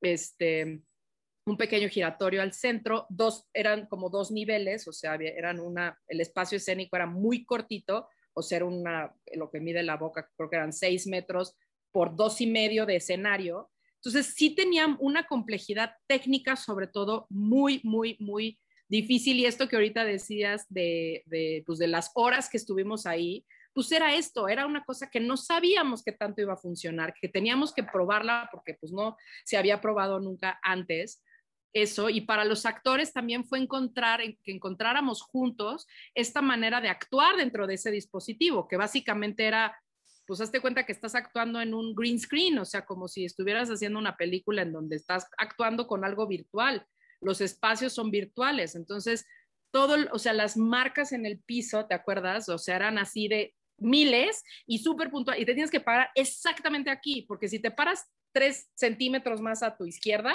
ya te saliste de la escenografía, ¿no? Entonces, sí fue una cosa de encontrarle este, el, el modo, ¿no? Afortunadamente te digo, en mi experiencia, toda la parte de trabajo con los actores, se hizo un elenco, y yo siempre decía, esto suena súper clichetero, pero de verdad se hizo un elenco increíble, la pasábamos muy bien, era una obra muy densa en su temática, era una obra de mucho dolor, de mucho, mucha sangre y muy asesinatos y muy, una cosa muy fuerte, pero logramos como hacer eh, un equipo de actores espectaculares, súper este, generosos, que se admiraban entre ellos, que se querían muchísimo. O sea, sí se hizo como un, elenco muy sólido, ¿no?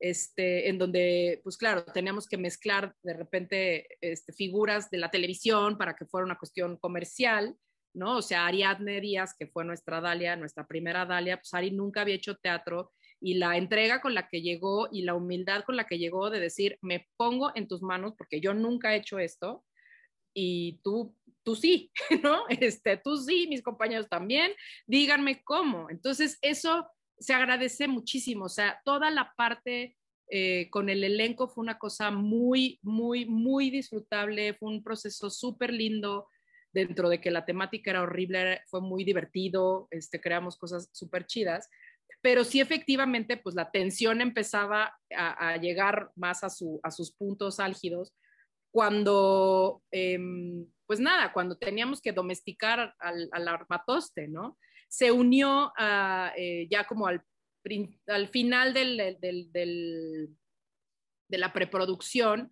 eh, un tercer director, que era el director audiovisual, que era Luis Lance, que hizo toda la dirección de, pues de la parte visual justamente, o sea, de toda la animación, porque como les decía, todo era todo era proyectado, entonces había proyecciones en la pantalla de atrás, había proyecciones en la pantalla de enfrente, lo cual hacía una especie como de tercera dimensión ahí rara, y él hizo toda la parte del musical y del diseño de, son, de, sonido.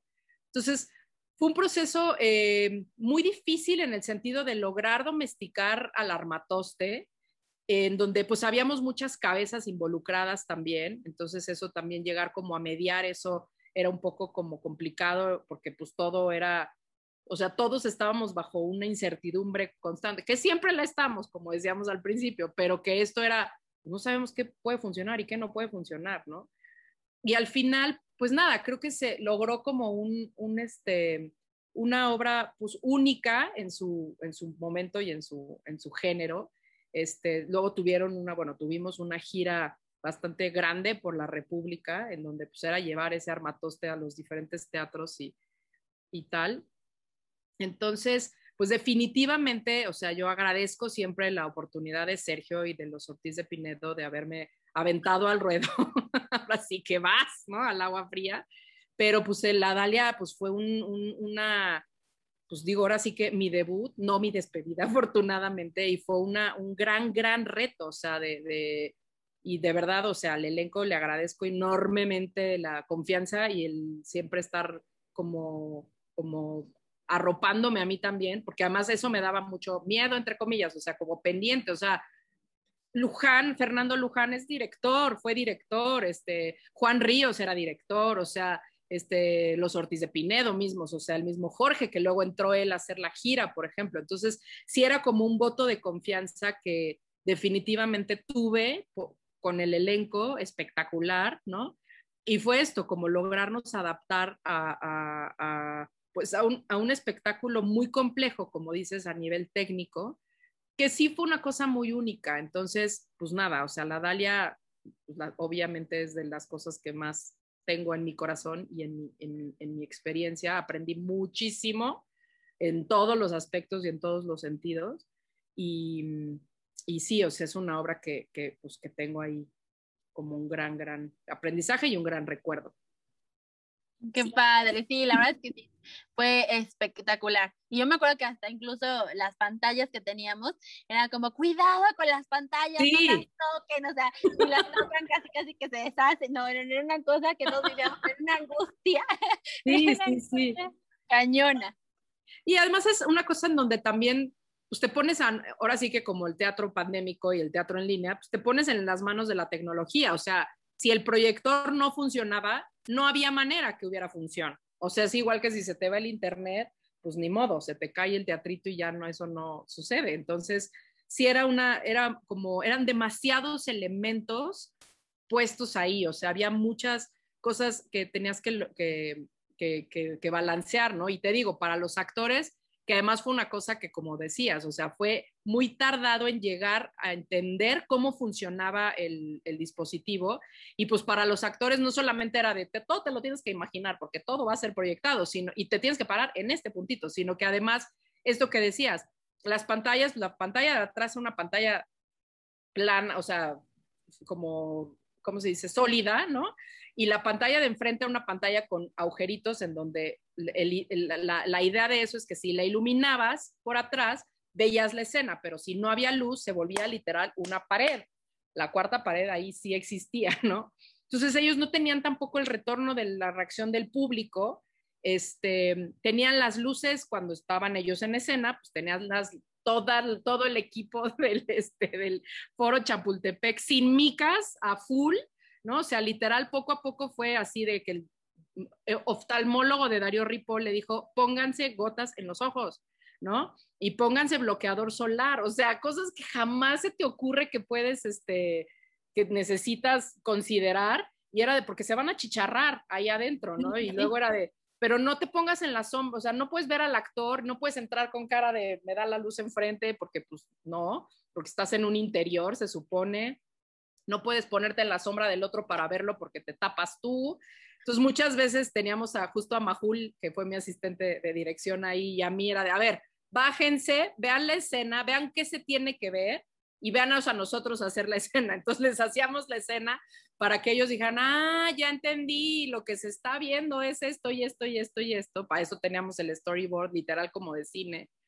Y fue, pues sí, ahorita ya es una, es, es un, una gozadera recordarlo. En su momento era súper así de, pero ¿qué hacemos? ¿Qué más podemos hacer para que se vea? ¿No? Es que ahí no, y aparte lo de, la, lo de cuadrar las proyecciones y todo, yo me acuerdo que incluso tuvimos que abrir el telón de atrás porque ahí pusimos el, el, este, el proyector. y eran cuatro los estaba, Ajá, no, pero aparte el, proyector, había un proyector hasta hasta atrás sí este, que estaba en el pasillo en donde pasaban los actores. Entonces tuvieron que hacerle como unas, como unas, este, ay, como unos escaloncitos, este, que estaban así, y entonces, o sea, para que justo pasaran por encima del proyector, pero sin molestar el proyector y sin moverlo, y justo entre eh, la, la pantalla y el fondo del teatro, nadie podía pasar por ahí.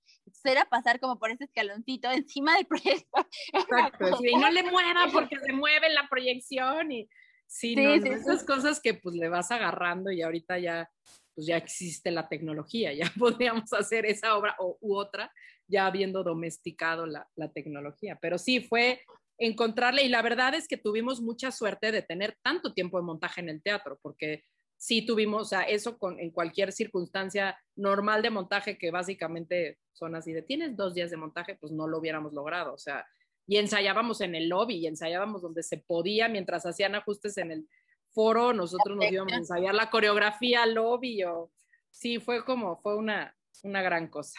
fue casi como, decíamos, ¿no? Que era que tenía esta estructura casi como de musical, ¿no? En donde, pues sí, o sea, había micrófonos y había toda una parafernalia detrás muy grande, de gran producción. Oye, y también me estabas contando que habías estado haciendo microteatro. Ajá.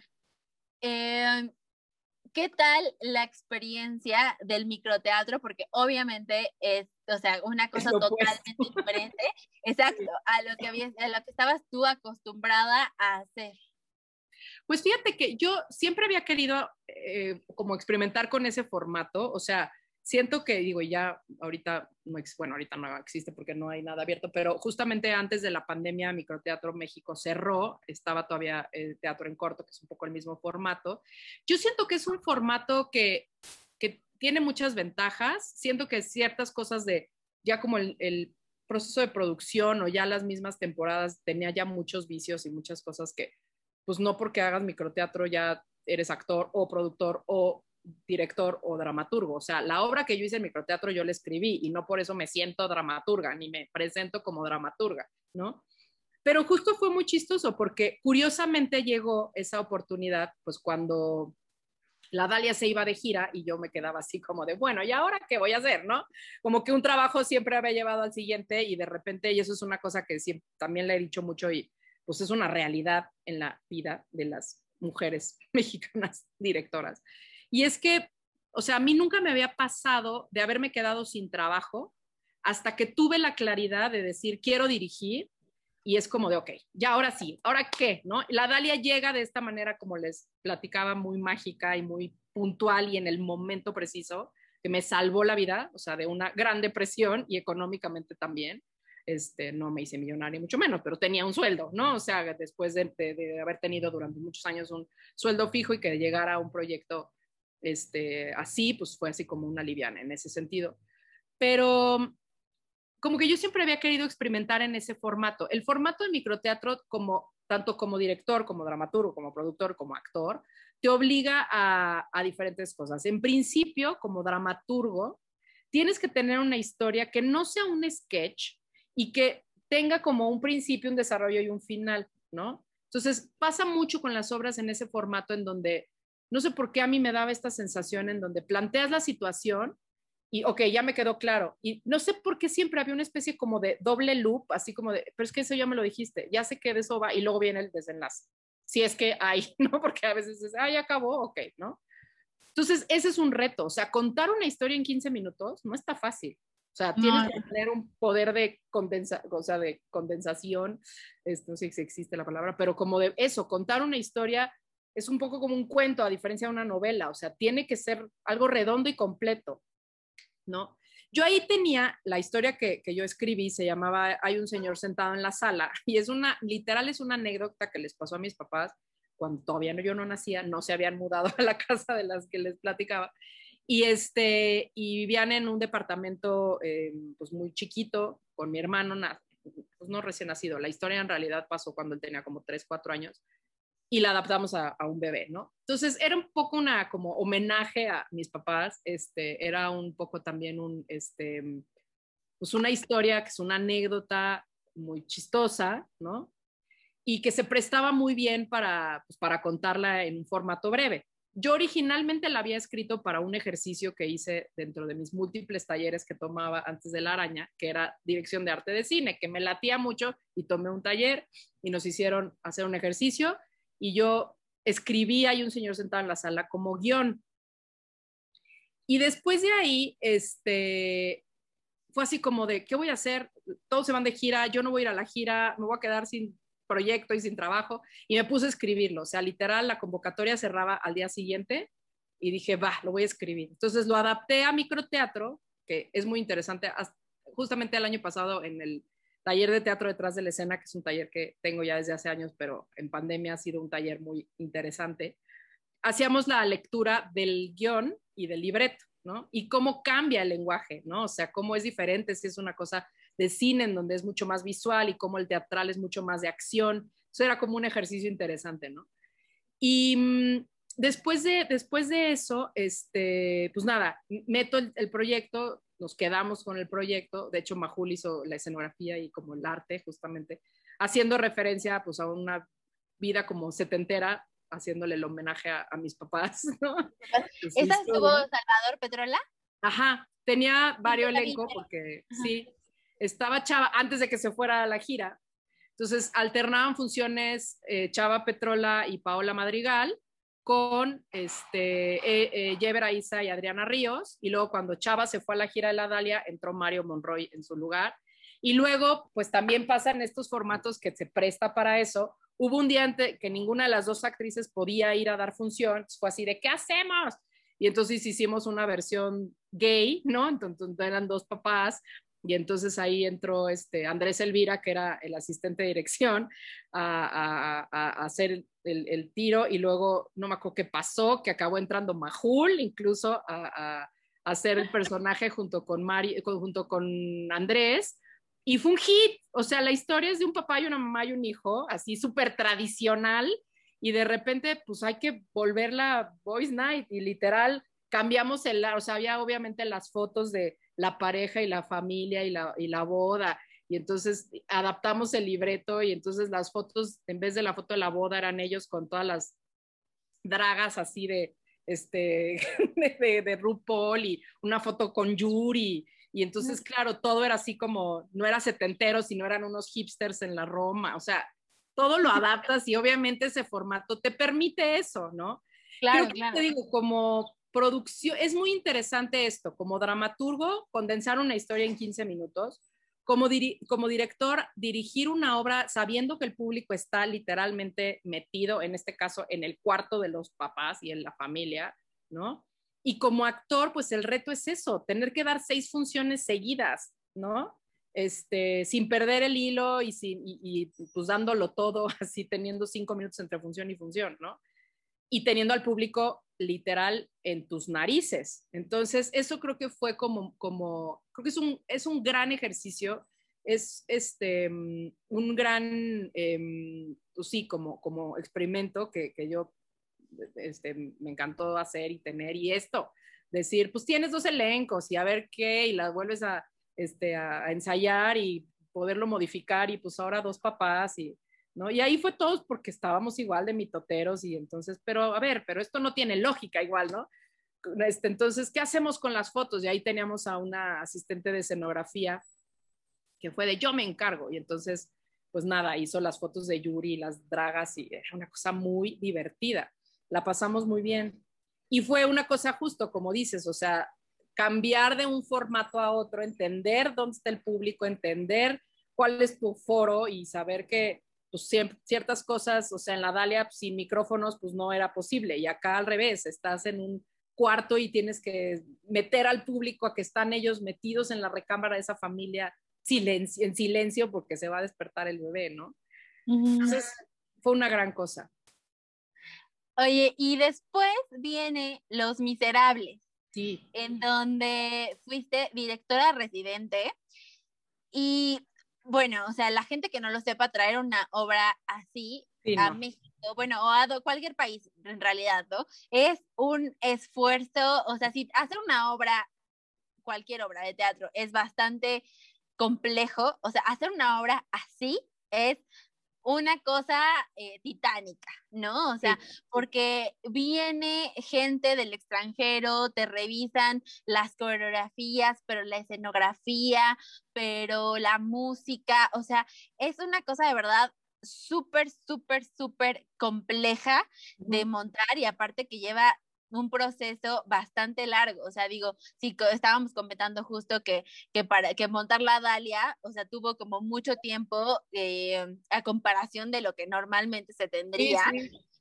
Eh, pero montar una cosa como Los Miserables, o sea, es demasiado, demasiado trabajo previo para llegar al día del estreno. Sí. Entonces, ¿qué es una directora residente y qué, eh, qué, qué, otras cosas implica poder montar, por ejemplo, Los Miserables? Pues mira, yo ya había hecho musicales antes, o sea, había ya em, hecho eh, La novicia rebelde, no es cierto, el primer musical que hice fue Una Eva y dos patanes, que era una cosa que dirigía Derbez, y eh, La novicia rebelde. Entonces, bueno, ya estaba como familiarizado un poco con el formato, aunque esos dos fueron muy diferentes los procesos. Este, eh, la novicia fue un proceso original, eh, me refiero a que la escenografía, el vestuario, la dirección, todo eso sucedió acá, o sea, era una, una, una versión original. Y Los Miserables, como bien dices, es una franquicia. Eh, entonces, eso implica que literal tú lo que vas a hacer como local es este, aprenderte el show para que una vez que los directores, y en este caso el equipo completo, se vaya y se quede un equipo local jugando como local, ¿no? Entonces, eh, en el caso de, de, las tres, hasta cierto punto eh, me quedaba como, como directora residente. ¿Qué es un director residente? Pues como su nombre lo dice, es el que se queda como a residir durante la temporada. Tu papel durante el proceso es un, un papel de asistente de dirección, y una vez que se va el equipo creativo, o sea, normalmente el, director residente existe cuando el director eh, se va, ¿no? Este, hay muchos procesos, por ejemplo, en, en una Eva y dos patanes, hasta cierto punto, pues yo era directora residente porque Eugenio estaba en escena. Entonces era de dame notas y yo, ¿cómo tú notas yo a ti, no? Pues es que tú estás afuera, tú estás, tú estás viendo, ¿no? Yo no. Este, entonces, ah, bueno, ok, tienes razón, ta, ta, ta, ta, ¿no? Em, entonces, el director residente es, o sea, tu responsabilidad, y justamente me pasó en Miserables cuando el día del estreno, que llegó Ben Gunderson, que es el coreógrafo, que es un amor de persona, y me dijo, bueno, ahora sí, ya va a empezar tu trabajo. Y yo, ¿qué? Llevamos tres meses ensayando todos los días, este, y sí, ¿no? O sea, parte de, de la responsabilidad de un director residente, digo, durante la, durante el proceso, funges como asistente de dirección, haciendo las cosas que hace un asistente de dirección. Este, y después, em, cuando, los, cuando los creativos se van, sobre todo si es una obra que va a tener como mucha vida después y como sobre todo si es una temporada larga en donde, en donde necesitas tener este, suplentes o alternantes, pues la tarea del director residente es ensayarlos, ¿no? No solamente darle seguimiento a la obra como la dejaron, sino que te da esta, eh, esta tarea de montar la obra, pues por lo menos en el caso de Miserables, teníamos dos covers por protagonista, eso quiere decir 10 protagonistas, entonces tenías que montar la obra básicamente dos veces más, ¿no? Según lo que habías aprendido de lo que veías en el, en el montaje. Entonces, eh, en, el, en, el, caso, por ejemplo, de Novicia, pues nada, yo me aprendí lo que el director iba creando junto con los titulares y luego fue montar, este, sobre todo en obras con niños como Novicia, que tienes que, los niños crecen, ¿no? Y entonces hay que volverles a montar el personaje. En el caso de Novicia, por ejemplo, a la mitad de la temporada tuvimos un cambio de, de actriz, entonces fue Bianca Marroquín, entró Kika Edgar y entonces pues toda la, la el, como la el montaje de Kika, pues lo hace, lo hice yo, ¿no? Em, junto con Tere Ríos, que era la coreógrafa residente. Entonces, funciona igual con los coreógrafos y lo mismo con los directores musicales, ¿no? Entonces, en el caso de Miserables, como dices, es, una, es un proceso no solamente caro, o sea, son producciones muy, muy caras, o sea, comprar la franquicia de ese tipo de musicales es muy complejo, este, y en donde literalmente, o sea, siempre pongo este ejemplo con toda proporción guardada, pero es literal como llegan y van a montar un McDonald's, ¿no?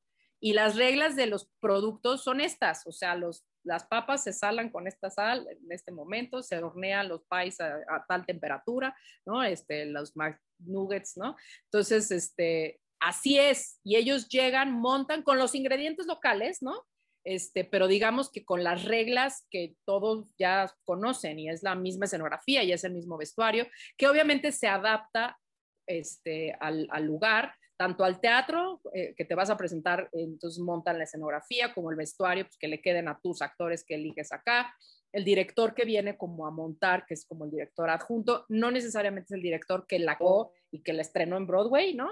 Este, este es un, director que igual se la aprendió y es el como director encargado de la puesta acá, él hace las, las audiciones y tal, y llega un equipo de extranjeros de la franquicia a montar la obra, ¿no? De hecho, ellos durante el proceso, lo que el verbo que usan es we are teaching the show, o sea, estamos enseñando el espectáculo.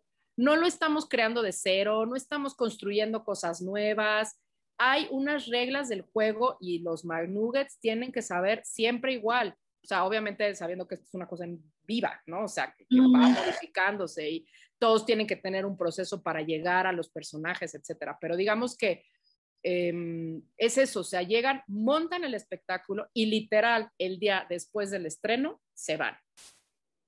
Hay algunas avanzadas como, no sé, escenografía, iluminación, que en, en, tanto ya empieza a correr el show, se pueden ir yendo, pero digamos que se, se van y se queda a cargo el equipo local de la, de la, no solamente de que la calidad siga siendo la misma, sino de remontar lo que se tenga que remontar. Entonces, literal, no mentía Ben, o sea, yo ensayé Miserables hasta la última semana de temporada, por lo que fuera, ¿no? Montando covers, reponiendo niños, montando actores que se fueron, puliendo ciertas escenas, manteniendo eh, la maquinaria como la dejaron, ¿no? Y ese es un poco el trabajo del director residente. Igual que hay un coreógrafo residente, igual que hay un director musical, que pues tu, labor es esa, ¿no? Mantener eso. Entonces, ¿no? la, la, obra como, como, como la dejaron y como tiene que ser. Entonces, por ejemplo, fue muy chistoso durante el, durante el proceso porque yo esta versión nueva de Miserables no la había visto, la otra la había visto, como te digo, hasta el cansancio. Y esta nueva que era de, no, yo soy súper fan de la del giratorio y por qué la volvieron a hacer, es un error, ¿no? Entonces nunca la vi, fui a Broadway, no, no quiero verla. Y de repente de, ay, ¿cómo ves? le entras y la verdad para mí Miserables también es otro de mis super highlights. O sea, siempre, yo sí le tengo mucho cariño a todos mis hijos, aunque unos hayan nacido muertos y esas cosas. Pero sí hay muchos procesos, o sea, todos los procesos te enseñan, todos los procesos son únicos, eh, aprendes, este, pues nada, estás construyéndolos, literal los estás pariendo, entonces, pues, ¿cómo no quererlos, no? Pero sí, Miserables definitivamente fue, no solamente por la obra que es, por lo que significaba para mí a nivel personal, pero sobre todo porque, o sea, creo que fue de las cosas, y también lo he contado en, mis clases y en entrevistas y así, o sea, yo estaba dando el, curso de teatro detrás de la escena en Casa del Lago y mis alumnos me preguntaban que cómo sabías si como audicionador, o sea, tú estando dentro de la mesa de jurado, ¿cómo sabías si un, actor era el personaje? Les dije, les voy a poner un video del montaje de Miss Saigon, que es de los mismos creadores de Miserable. Y viendo el video, que yo había visto muchísimo, decía, ay, qué maravilla que venía de procesos muy conflictivos de producción, o sea, procesos difíciles de no habernos entendido y como ah, producciones chiquitas, como media ah, padres, pero muy trabajosas y trabajo, ¿cómo se dirá? Con mucho trabajo, muy, muy difíciles y de mucho aprendizaje, pero como de, ah, o sea, sí hay un sistema de producción detrás. Y gracias a esas obras yo empecé a dar clases de producción, a decir, no, sí hay un proceso, ¿no?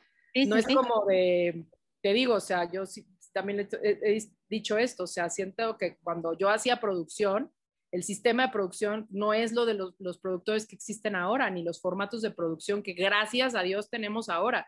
Literal hacía producción el actor que se chingó la rodilla y que era el único que podía, ni modo, no te tocó estar, no tienes personaje, pero ve a comprar el vestuario, ¿no? Y entonces, pues eso era un poco también lo que, hablando como de esto que decíamos antes, pues a mí me hacía particular porque yo no necesitaba estar sobre el escenario a mí me encantaba ver, ¿no? Entonces, e, eso era como muy único.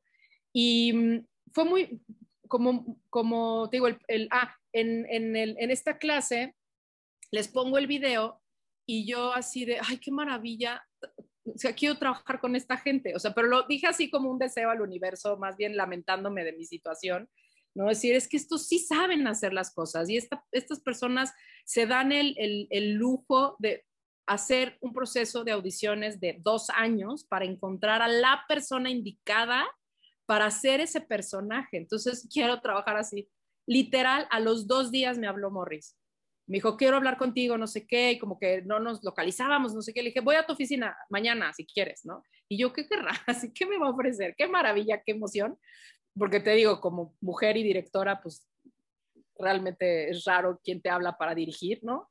Claro. Este, y, y, lo digo como mujer, no por una cuestión, sino porque es una realidad. O sea, eh, eso me lo dijo Aurora Cano en algún momento. O sea, cuando ser productora, mujer, está bien y eres líder, pero porque eres la mamá y eres la que administra y es la que les lava los calzones y es la que les dices, oigan, aquí no, y es la que le dices a qué hora tienes que llegar y es la que le dices no, o sí, o ten, o yo te proveo y te doy tu comida, ¿no? pero como directora, pues eres la líder intelectual del proyecto y seguir las ideas de una mujer cuesta trabajo y tan es así que enumeren 10 directoras reconocidas mexicanas como tarea, ¿no? Sí, sí, sí. Entonces, pues un poco por ahí iba. Entonces, em, dije, ¿qué querrá? Y cuando llego, yo venía en esta cosa de, ¿para qué hicieron una versión nueva de Miserables? Y me dice, pues nada, te quiero invitar a, ser directora reciente de Miserables. Y otra vez dije como, ay, directora retirante otra vez, otra vez asistí, ya, yo quiero dirigir. Ya hice la Dalia Negra en el Foro Chapultepec, ¿no? Ya lo puedo hacer, sí. Entonces fue como, como que dije, ah, yo pensé que me iba a invitar a dirigir, así yo negando todavía, rechazando la oferta.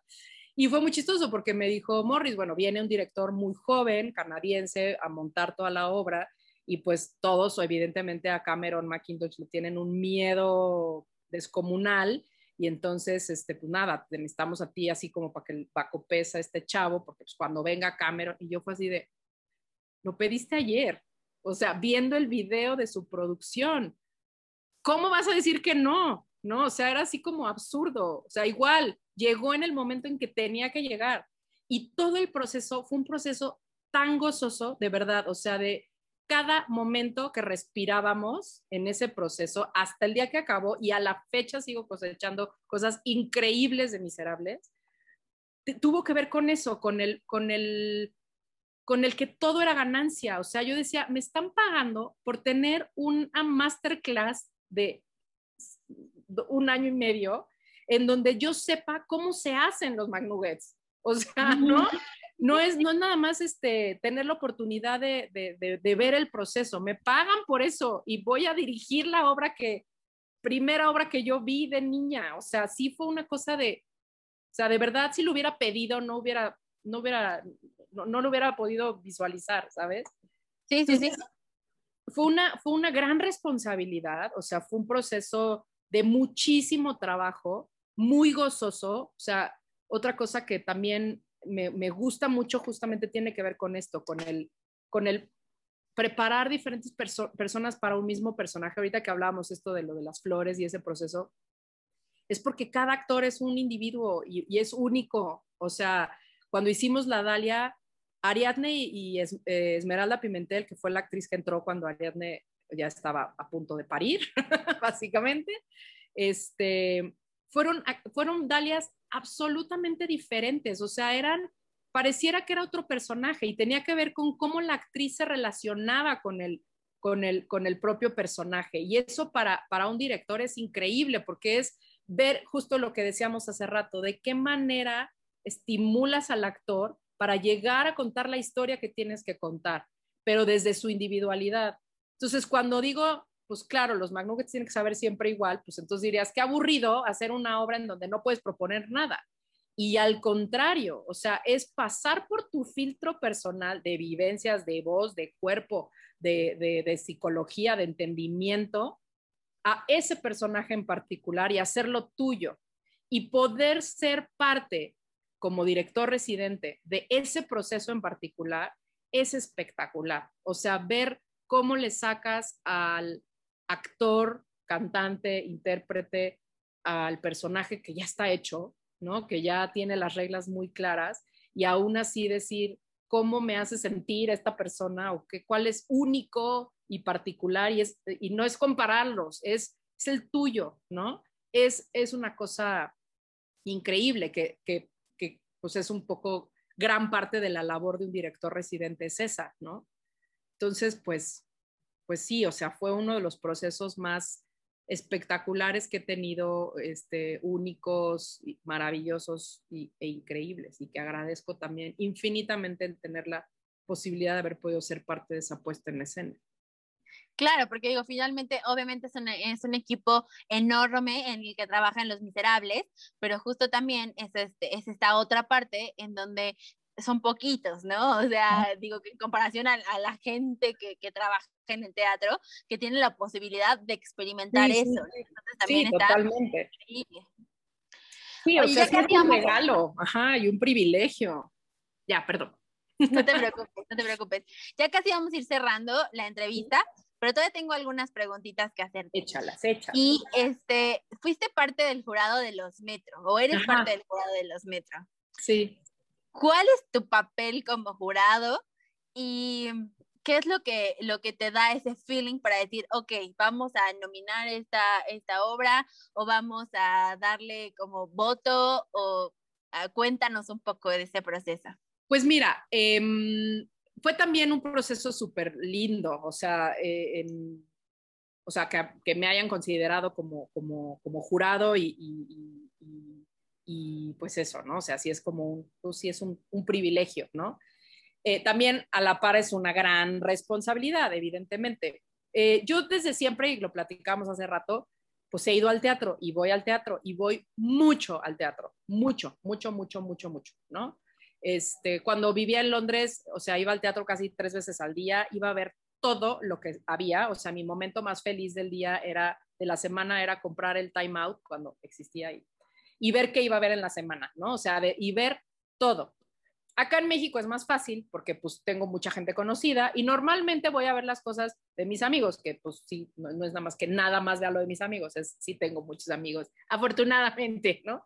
Entonces, pues de alguna manera, pues sí veo mucho teatro y conozco los foros y trabajo con mucha gente y tener la oportunidad de, de haber trabajado como asistente de dirección y como productor en muchas obras, pues nada, te, pues te hace conocer gente y trabajar con gente y irlos a ver. Me gusta ir a ver el trabajo de mis amigos, de mis colegas, este, desde este lugar de aprendizaje, ¿no? O sea, obviamente siempre hay esta cosa de cómo lo hubiera hecho yo mejor, ¿no? Y no hay cosa mejor que te pueda pasar de ir a ver una obra y decir, ¿cómo no se me ocurrió a mí, ¿no? O sea, de de verdad poder valorar tanto la genialidad del compañero, ¿no? Entonces yo creo que también un poco por eso em, tuve como, como esta oportunidad de poder, este, de poder ser jurado, em, que por eso me invitaran, porque pues sí tenía como una, eh, pues solía ir y, ver, ¿no?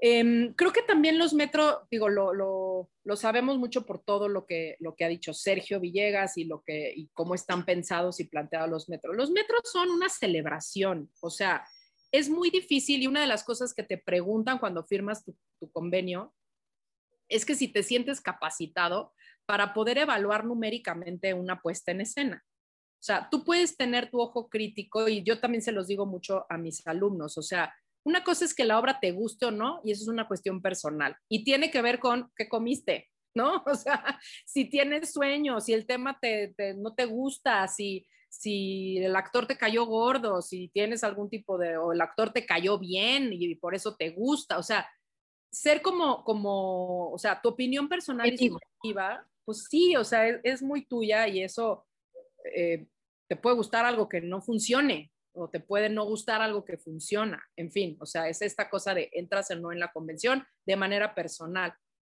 Poder tener la capacidad de analizar las cosas por separado y decir, este texto, eh, lo que no está bien es el texto o lo que no funciona, y no funciona porque no entra dentro de la convención. No es si te gusta o no, es si tiene lógica dentro de la misma puesta en escena, ¿no?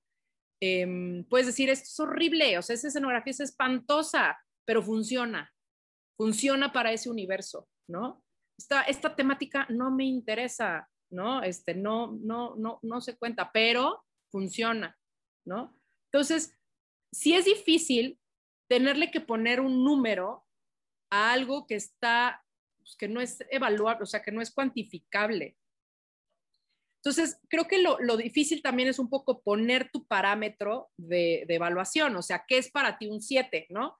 ¿Qué es para ti un reprobado? Y eso es lo que cuando ya nos daba, era muy chistoso porque además los jurados éramos anónimos, ¿no? Entonces, de repente veías a alguien ya demasiado en el teatro o veías a alguien solo un martes en el foro NH viendo una obra así como random y era de, ah, hola, ¿no? Así o nos pasó ya la, la última semana de evaluación que Jesucristo Superestrella entró así como rayando, ¿no? Y entonces ya así llegamos, no sé, ya después del estreno y no sé qué, y llegabas a la, a la, a la, a la fila y había así como ocho personas junto a ti solas porque no te daban doble boleto y entonces así como de, ah, entonces ya descubrías quién era el jurado. pero pues eso, en el momento, no sé si ahora ya exista y ojalá sí, porque fue como de las cosas que nosotros sugerimos, pero era, o sea, por ejemplo, mi hermano había sido el año anterior al, al que yo, y entonces era así de, ¿reprobaste a alguien? Y yo, pues no, o sea, como que yo era un poco más barco, porque pues digo, y no porque sea más, más permisiva, sino porque sé lo que conlleva abrir un telón y aunque sea la cosa más nefasta que has visto en escena, hay un, hay un, no me gusta la palabra esfuerzo, porque eso siempre es como de, ah, te costó. Y sí, te pudo haber costado, pero siempre hay un valor que le puedes tú poner a cualquier cosa que sucede en escena, ¿no? Este, y hay cosas que sí, o sea, he visto cosas terribles, ¿no? Pero, pero no, no nada más de los metros, pues, en la vida, pues. Pero, pero mm, es difícil eso, como no había un parámetro real de qué era en la generalidad un 7 o un reprobado o un, o sea, justo lo platicábamos después, o sea, decía, no me acuerdo quién, así de, para mí la calificación más alta era un 7 y yo, para mí la más baja era un 7. Entonces, esta cosa numérica, que así es como se, o sea, tú no decides a quién vas a nominar, tú simplemente evalúas numéricamente lo que acabas de ver. ¿No? Y llegó un punto en donde inclusive alguien que va mucho al teatro, pues llega a ser muy cansado, o sea, sí te llegas como a empalagar, ¿no? Porque sí tienes que ir y entonces, este, pues muchas veces sí puede llegar a ser muy cansado o es un proceso de un año, entonces también cómo empezaste evaluando a cómo acabaste evaluando, a lo mejor te fuiste haciendo más duro o más suave, ¿no? Entonces sí puedes como, yo me senté a verlas, no me acuerdo cuántas vi, este, 20, 40, no me acuerdo cuántas obras vi, muchas. Este, y pues sí, tenía como que, como que recordar y acordarme de, lo que había evaluado anteriormente. Entonces, pues es una gran responsabilidad. Creo que un gran acierto es que el jurado sean personas que se dedican al teatro, o sea, que no sea un jurado así como de críticos ahí en una burbuja en donde no son parte de, y entonces eso te hace valorar el trabajo de los demás desde otro lugar por ejemplo, de repente yo me encontraba evaluando muy estrictamente a los directores y no era por ojete ni porque, sino porque sabes como lo que implica ese de trabajo, ¿no? Entonces, o al revés, siendo muy condescendiente con, ciertos, em, con ciertas cosas porque dices, ay, no, si es una, entiendo todo tu esfuerzo y tu trabajo y tu empeño, entonces es como, como que creo que, como dice Sergio, no hay que tomárnoslo muy en serio, creo que es un buen pretexto para darle un lugar al teatro en la, Ciudad de México. Este, yo los, los valoro mucho, o sea, las dos ceremonias en que, ha habido, creo que es, una, es un gran momento. Es muy emocionante saber que puedes estar nominado, eh, debe ser muy emocionante ganar un premio, un reconocimiento, ¿no? Pero saber que no es, o sea, la última palabra y no tomarlo tan en serio, ¿no? Y poder tener esta, no sé, como que también era padre poder ir al teatro a verlo desde otra perspectiva, ¿no? O sea, siempre les digo a mis alumnos también eh, que, pues nada, el saber cómo están hechas las cosas te hace verle el cierre al monstruo, ¿no? Como dicen. Entonces es como, pues ya de repente es difícil entrar a la ficción porque ya estás viendo cómo está haciendo y cómo resolvieron eso y cómo hicieron eso y qué está pensando el actor y, ¿no?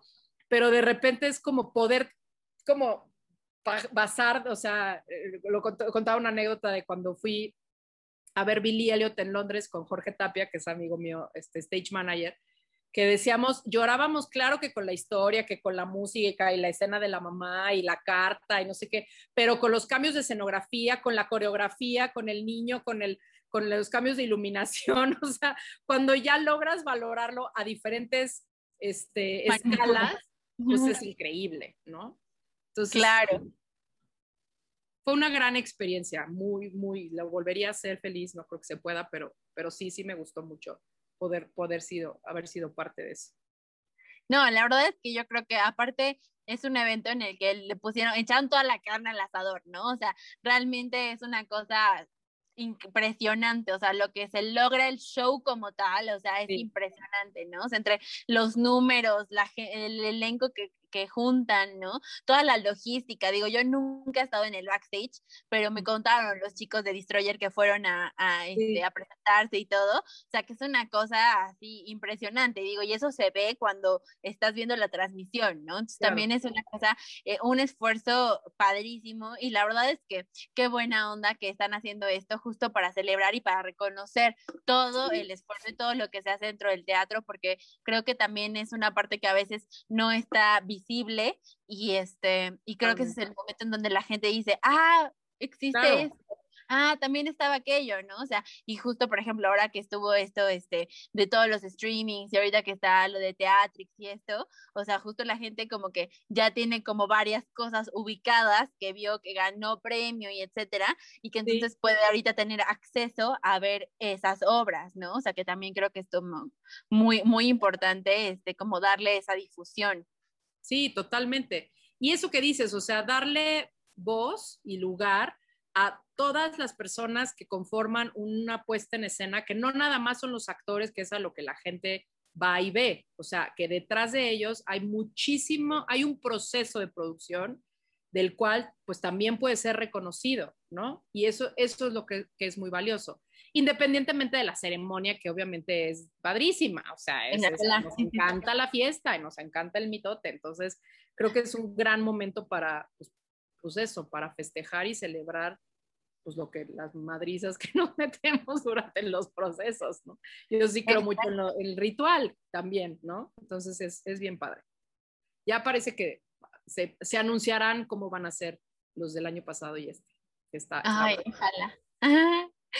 Oye, y aparte de todo, o sea, ya aparte de todo. Vendo moles los domingos. Eres maestra los domingos también. también los domingos, exacto. Este, cuéntanos sobre los talleres que estás teniendo ahorita. Este, um, bueno, estás teniendo ahorita lo de teatro detrás de escena, eh, que ahorita está online, que también estaba escuchando que, que ha sido interesante porque has tenido mucha gente que no había tenido acceso al curso por estar en otros, en otros lugares de, del país. O sea, pero ahorita, aparte de eso, ¿tienes alguna otra cosa? ¿Vas a abrir algún otro taller? ¿Qué, qué traes en mente? Sí, varias cosas, varias cosas y, y, te necesito allí en ah. algún momento. Pues mira, Teatro detrás de la escena es un taller que justo apareció, te digo, después de estos procesos así de, pero ¿cómo? La producción no es algo normal, o sea, no es una cosa como de sentido común, ¿no? Y ahí fue donde justamente entré a, trabajar, entré a dar clases al claustro, a la Universidad del Claustro de Sor Juana, a la licenciatura de producción de espectáculos, que es una licenciatura muy joven, o sea, ahorita justamente están por terminar la segunda generación, los pobres, ambas generaciones en pandemia, cosa que yo todavía no me recupero y no soy yo la graduada. Pero sí, o sea, todas las generaciones, o sea, la generación que salió el año pasado, pues fueron mis primeros alumnos, ¿no? Doy una materia que se llama taller de, taller de producción, que es en tercer semestre y es la primera vez que los chavos producen ya como generación, o sea, llevan un año en la carrera y entonces es la primera vez que, que producen como tal. Y es muy emocionante. Entonces hacemos un proyecto que es este, un proyecto de, mm, de, de unas obras también, una especie como de microteatro inmersivo y entonces la gente va por todo el claustro y, este, y, va viendo las diferentes obras que se van presentando. Este, y junto con esa materia, que ya la llevo dando cuatro años, bueno, el año pasado justamente fue en versión virtual, lo cual fue también muy interesante. Este, empecé a dar clases en, en, en, Casa del Lago, en este taller que se llama Teatro detrás de la escena, que curiosamente era, un, era una, una, clase que daba Amanda Fara como taller de actuación para, para principiantes, para amateurs. Y entonces dije, pues yo nunca he dado clases de actuación, pero pues a ver, dame tu temario y dime qué les das y yo organizo lo, lo, que a mí se me ocurre, lo que yo pueda con mi cajita de herramientas construir. Y entonces fui a su examen, entre comillas, examen final, y entonces había de los 20 alumnos, había, no sé, siete haciendo el examen final y yo y los demás, me dijo, es que les da pena. Y yo, ¿cómo? O sea, si estás en un taller de actuación y te da pena y no actúas, pues a lo mejor hay gente, como que mi teoría era, pues hay gente que le interesa el teatro, pero que no necesariamente, como yo, necesita actuar. O sea, le puede interesar todo lo que hay detrás. Entonces, de ahí surge teatro detrás de la escena. Fue un, taller muy padre porque justo nos agarró en el temblor del, del 2017 y entonces pues nada, era como, como el perfil de los alumnos era bien lindo, porque era así de una chava que hacía doblaje, una arquitecta que quería ser escenógrafa, un economista que le gustaba ir al teatro, una contadora que había tomado un curso ahí de actuación y le apasionaba el teatro, pero no se dedicaba a eso. Entonces, como que era gente que eran público, ahorita ya los bautizamos como público profesional, ¿no? En donde es gente que le interesa el teatro y que, y que yo siempre digo que esto, analizar los procesos del cómo se hacen las cosas, sea lo que sea, sea una obra de teatro o sea un cómo llega la luz a tu casa, o sea, esta cosa del proceso, siempre es muy fascinante y más si se trata de artes escénicas. Entonces, ahí fue donde yo descubrí lo que hacía, o sea, de verdad esta cosa medio clichetera en donde dar clases te enseña más a ti que a los alumnos, es real, porque yo como que decía, siempre he querido dar clases, pero no sé de qué, ¿no? Y tener la posibilidad de compartir tanto en producción como en teatro detrás de la escena, pues ahora sí que lo que yo he hecho y mi quehacer, o sea, digo, ahorita lo que estamos platicando aquí, pues es mi experiencia y ya, o sea, única y pues porque es la mía, ¿no? No es ni espectacular ni nada, o sea, si eso, pues como como que puede, este, ¿cómo se inspirar a alguien y, y están aprendiendo algo, pues qué fregón, y a mí sí me encanta compartir lo que tengo que puedo compartir. Para mí eso es dar clases. Entonces, el taller de teatro detrás de la escena, el siguiente semestre, pues justo fue cuando yo empecé a, a, trabajar en Miserables, porque lo había decretado en esa clase el semestre anterior. Y entonces ya no lo podíamos hacer en los horarios de Casa del Lago y lo empecé a hacer yo por mi parte, digo, con los mismos alumnos, este, los fines de semana que yo no tenía ensayos y a la mera hora me acabaron cancelando el taller, según ellos nadie se había inscrito, o sea, todos habían pedido reembolso y no era cierto. Y lo empecé a hacer por mi parte y entonces se convirtió en una especie como de grupo, como de club de lectura, pero de teatro, en donde íbamos a muchos espectáculos, los analizábamos, platicábamos de los procesos, yo les platicaba de mi experiencia y analizábamos desde Peter Brook en el Teatro de la Ciudad hasta cabaret en el NH, o sea, así, de todo tipo de espectáculos y cosas. Y cuando me ponía muy teórica era así de, no, platícanos historias y chismes. Y... Entonces, nada, se volvió un grupo muy, muy padre.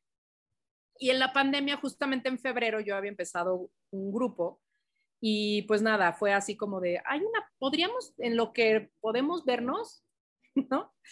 Pues hay una cosa ahí que se llama Zoom, que pues igual puede ser ahí. De hecho, un alumno me dijo, yo lo, yo lo pago porque hay un gratis, pero te tienes que salir cada 40 minutos. Yo lo pago. Le dije, ay, no, pues ya lo pago yo en lo que...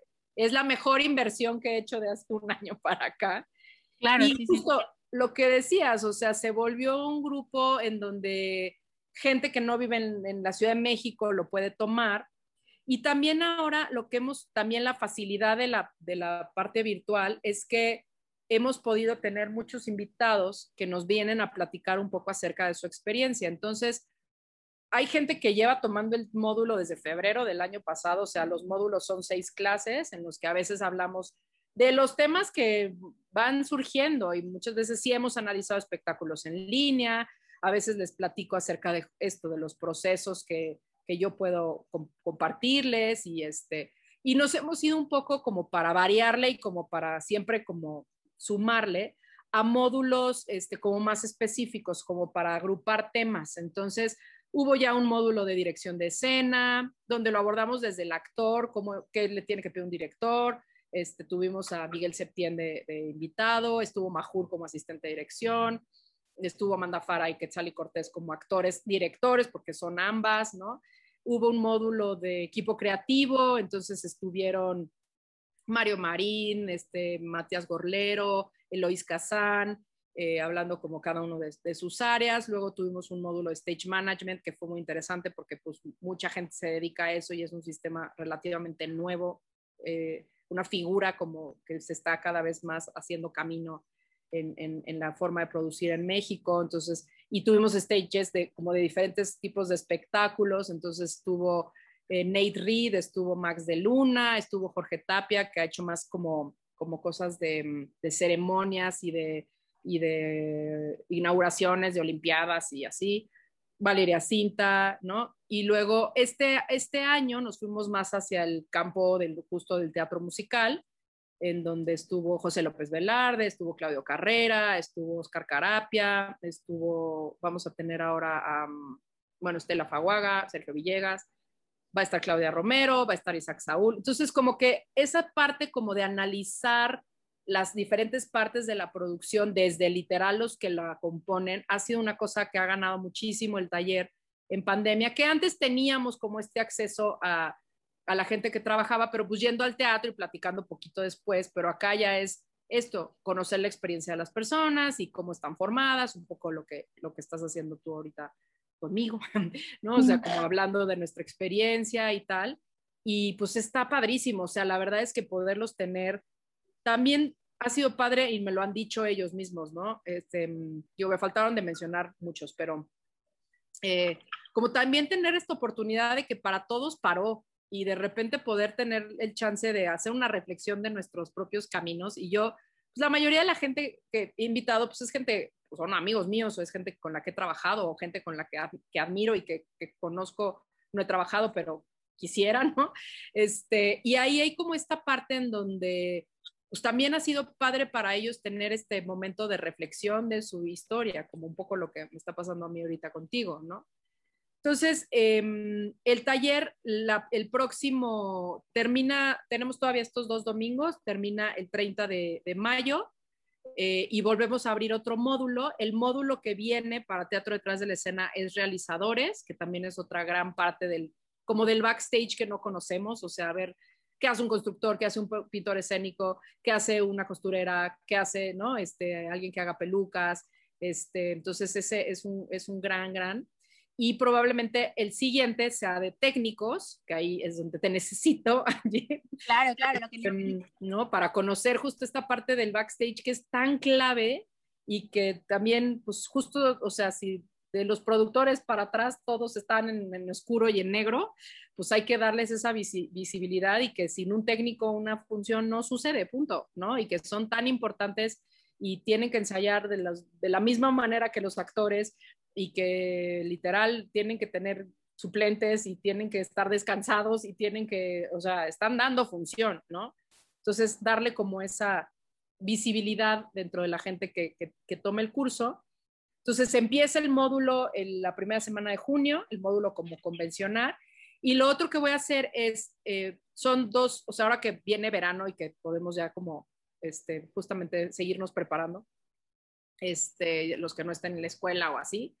Eh, quiero hacer una como versión de recapitulación de teatro detrás de la escena entre semana, para que los que no lo pudieron tomar en fin de semana, y a lo mejor ver como estas pláticas que nos pudieron compartir nuestros invitados y un poco analizar el proceso de producción desde también desde los ojos de recapitulación de los, de los invitados que tuvimos, que si bien no los vamos a tener directamente para poderles preguntar y así, pero poder ver pues lo que nos compartieron. Este, esa va a ser otra versión de Teatro detrás de la escena, recapitulación. Y eh, voy a abrir a principios de julio un, taller que también me han pedido mucho, que es de asesoría de proyectos. O sea, si tienen alguna obra, proyecto, texto que quieren como montar, y además pues ahorita bajo pandemia todavía, todavía más difícil, pero ver como la viabilidad de esos proyectos y ver que mucha gente no sabe cómo, cómo se hacen las cosas y muchas veces está como especie de ignorancia y decir, vamos a hacer algo, sí, pero necesitas ta, ta, ta, ta. Entonces, ese que es más un taller más práctico, en donde tienen que tener como un proyecto en mente para poderlo echar a andar o ver si es viable, ese, ese taller también lo, lo, lo, lo empezaré en julio. Y ahorita me pidieron de una escuela que se llama Batru, justamente ayer eh, hablábamos de un taller de asistente de dirección, o sea, esto que me preguntabas, ¿qué es un director residente? ¿Qué diferencia hay entre un stage manager y un asistente de dirección? Entonces, para los que quieren también empezar y no saben por dónde y no saben cuáles son sus responsabilidades y cuáles tendrían que ser sus herramientas para ser un asistente de dirección o un director residente, también empiezo ese taller ah, en junio también y qué más vendo mole los domingos. Este, mm. Y pues estoy coordinando también de repente talleres, este, a Jorge ahorita terminamos un taller de escenografía, un curso de escenografía, un taller de escenografía, y pues nada, creo que hay un poco desde ese lugar en donde podemos compartir, están surgiendo cosas interesantes con gente muy chida que quiere dar clases, que está interesada en dar clases este, en, en línea y que pueden ser como, como, como que ahorita es el, justamente el momento de ir hacia adentro y, nutrir tu cajita de herramientas con todos los, los talleres que, y que, pues, que la gente te puede compartir su experiencia y su conocimiento. Entonces, básicamente en eso ando y en, en agosto empiezo este, clases en el claustro otra vez. Ahorita di una materia de tronco común y pues ya, ahí me pueden seguir. Proyectos de teatro hay por ahí, gestándose, padres, lentos, pero pues ahí, ahí, ahí andamos en esas. Padrísimo. Oye, y este... Tenemos en este podcast una sección que se llama Historias en Teatradas. Ok. ¿Y eh, de qué se trata esto? Bueno, pues mi invitada anterior, que fue Majul, dejó eh, una historia que quiere que cuentes. Ok. Eh, y después, ya que tú nos cuentes tu historia, me vas a dejar una historia que quieres que cuente nuestros siguientes invitados, que son César Ferrón y Sergio Saldívar. Ok. ¿Vale? Entonces, la historia que quieren que cuentes es de la función más catastrófica que hayas presenciado. Ay, Dios mío. Ay, no sé, ahorita no me, no me, o sea, seguro tengo miles, pero así. Todos tenemos una de esas. Sí, varias. O sea, me acuerdo de cosas que han pasado así de Dios mío, pero así como la más catastrófica, o sea, de la obra que sale mal así de plan. Este, ay. Bueno, no sé si fue función, porque en realidad fue como un montaje que son pues de las, sí, de las catástrofes muy fuertes que me tocaron vivir Em, una obra de Jiménez Calante que se llama Unos cuantos piquetitos, que dirigió Mauricio García Lozano y que em, estrenábamos en un festival en Holanda. Em, era un, un, festival muy bonito porque era el festival del tercer mundo. Entonces éramos países del tercer mundo invitados al primer mundo a hacer nuestro bonito festival. Entonces era una obra como eh, con música original eh, compuesta por un, un autor mexicano muy como música así como muy contemporánea y así. Este, y era una obra que estrenaba en Ámsterdam en un teatro que era una especie como de capilla vieja, o no, a lo que voy es que no había una parrilla. Y después de ahí nos íbamos a girar por Holanda y Bélgica e Italia, ¿no? Acabamos en Italia la gira.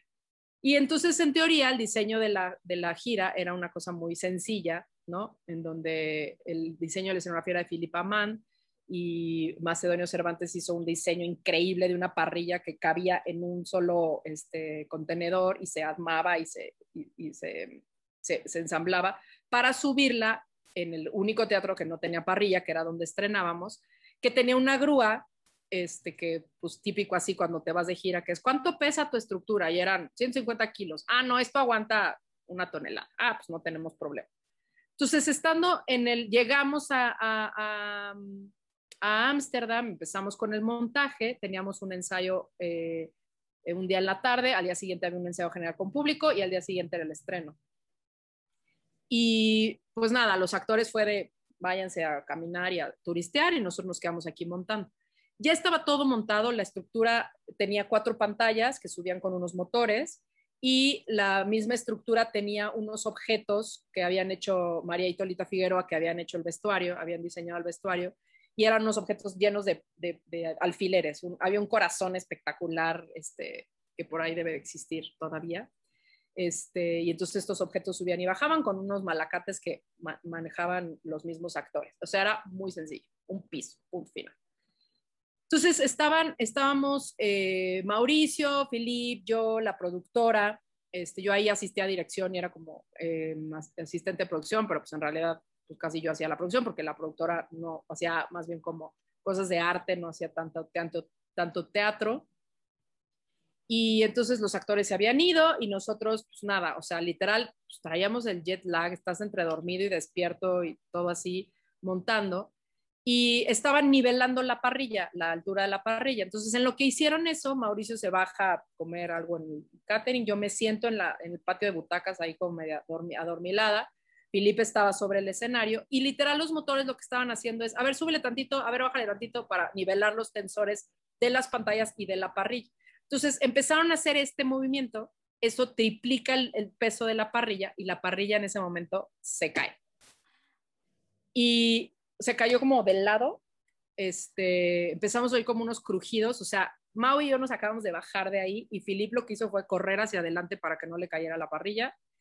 Ahí yo dije que era muy chistosa la, la, la, la reacción de cada quien, porque eh, Mauricio desde el director subió corriendo de ¿qué pasó? ¿No? Yo desde la productora asistente de todos están bien, ¿no? Y Filip, mi compu, fue así lo que cada uno gritó, ¿no? Y bueno, de ahí es una larga historia muy catastrófica, o sea, evidentemente, pues no podíamos estrenar, o sea, me acuerdo que llegaron, entonces ya estamos así de, entonces me acuerdo que volteé con Mau y le dije, Mau, se nos cayó el teatrito, literal. Literal. Y, así de, ¿qué pasó? Y yo, encuentran las 10 diferencias y ellos, ah, pensamos que habían bajado la parrilla.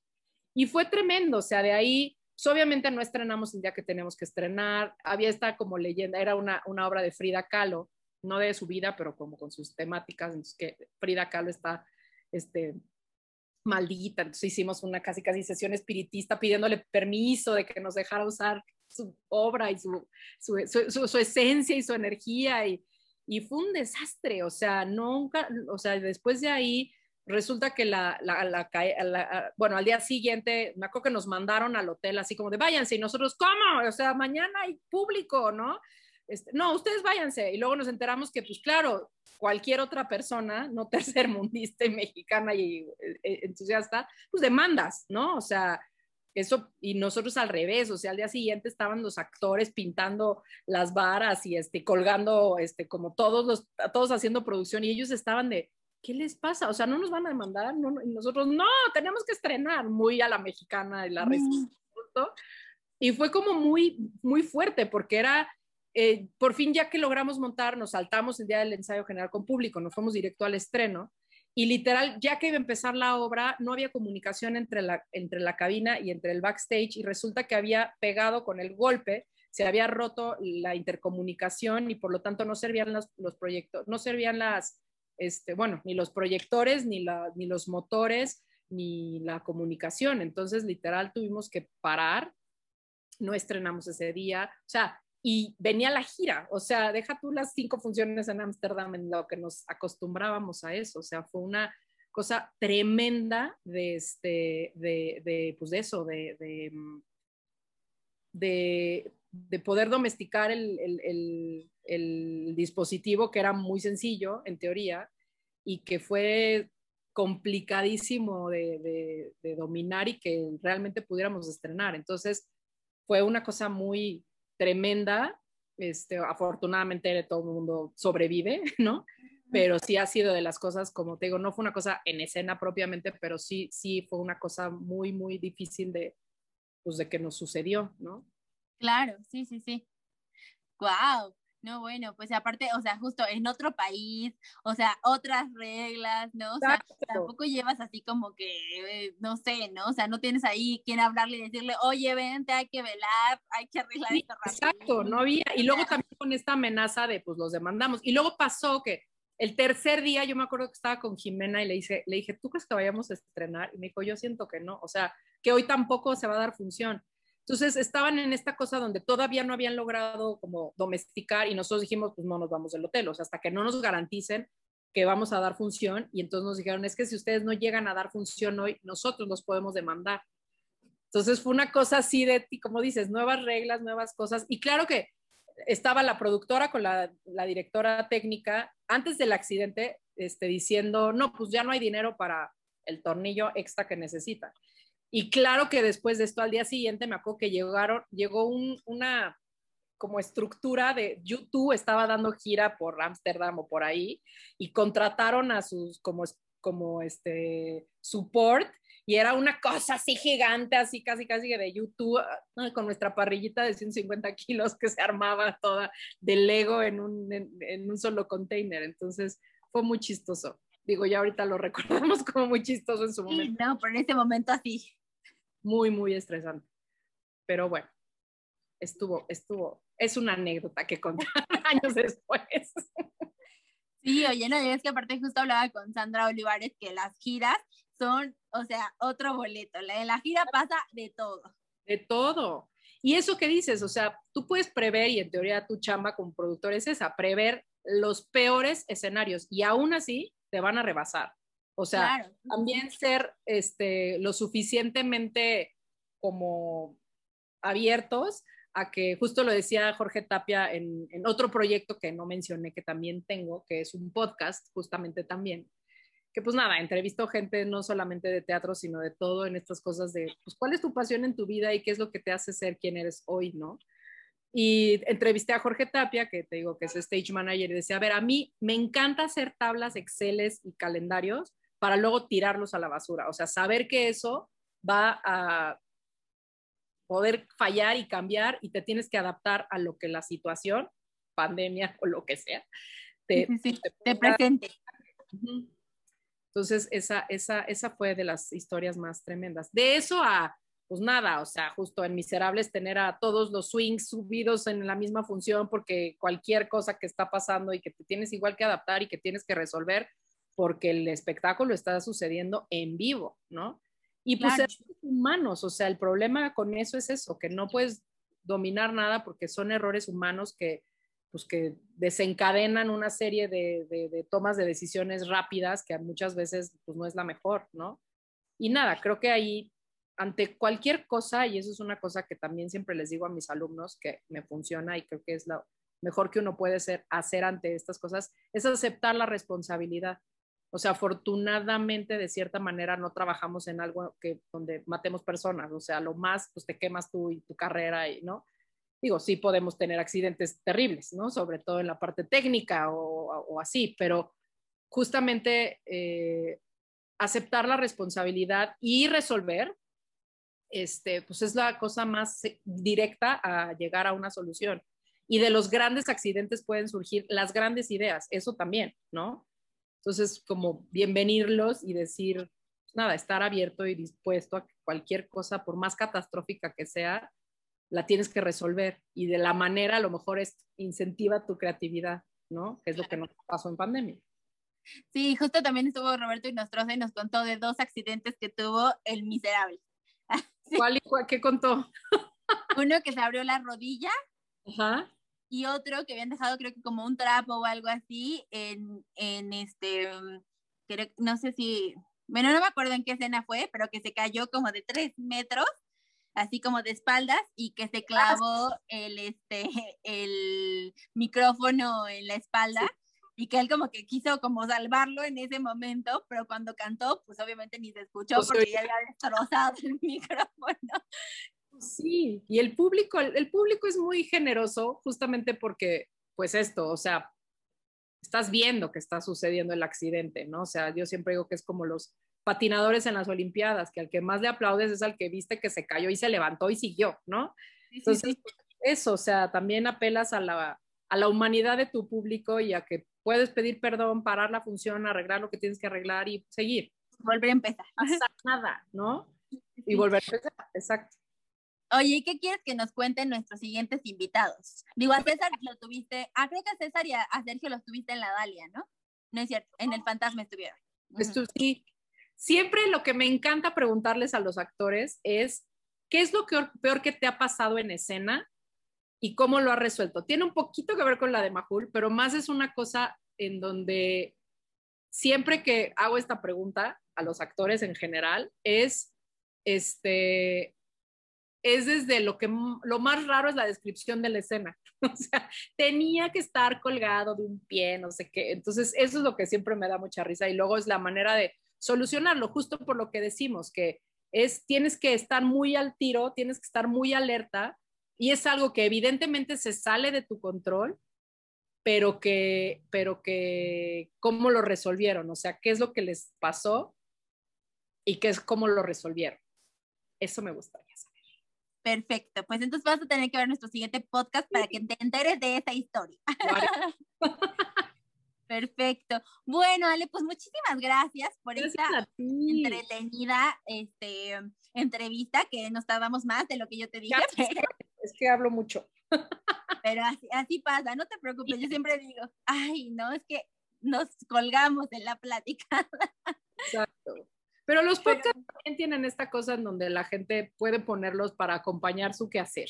Sí, exacto, sí, sí, sí, o para ir en el coche, o lo que quieran hacer, o sea, tienen ahí nada más para que los acompañemos de fondo.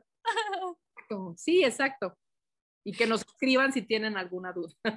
Claro, sí, sí, sí. Bueno, y pues, ¿en dónde te siguen? ¿En dónde saben más de tus otros proyectos, de lo que viene en tu vida? Pues normalmente publico en, en Instagram. Tengo mi Instagram un poco fuera de, de, día, pero bueno, en las stories sí estoy muy al día y ahí es donde promociono los talleres y los cursos.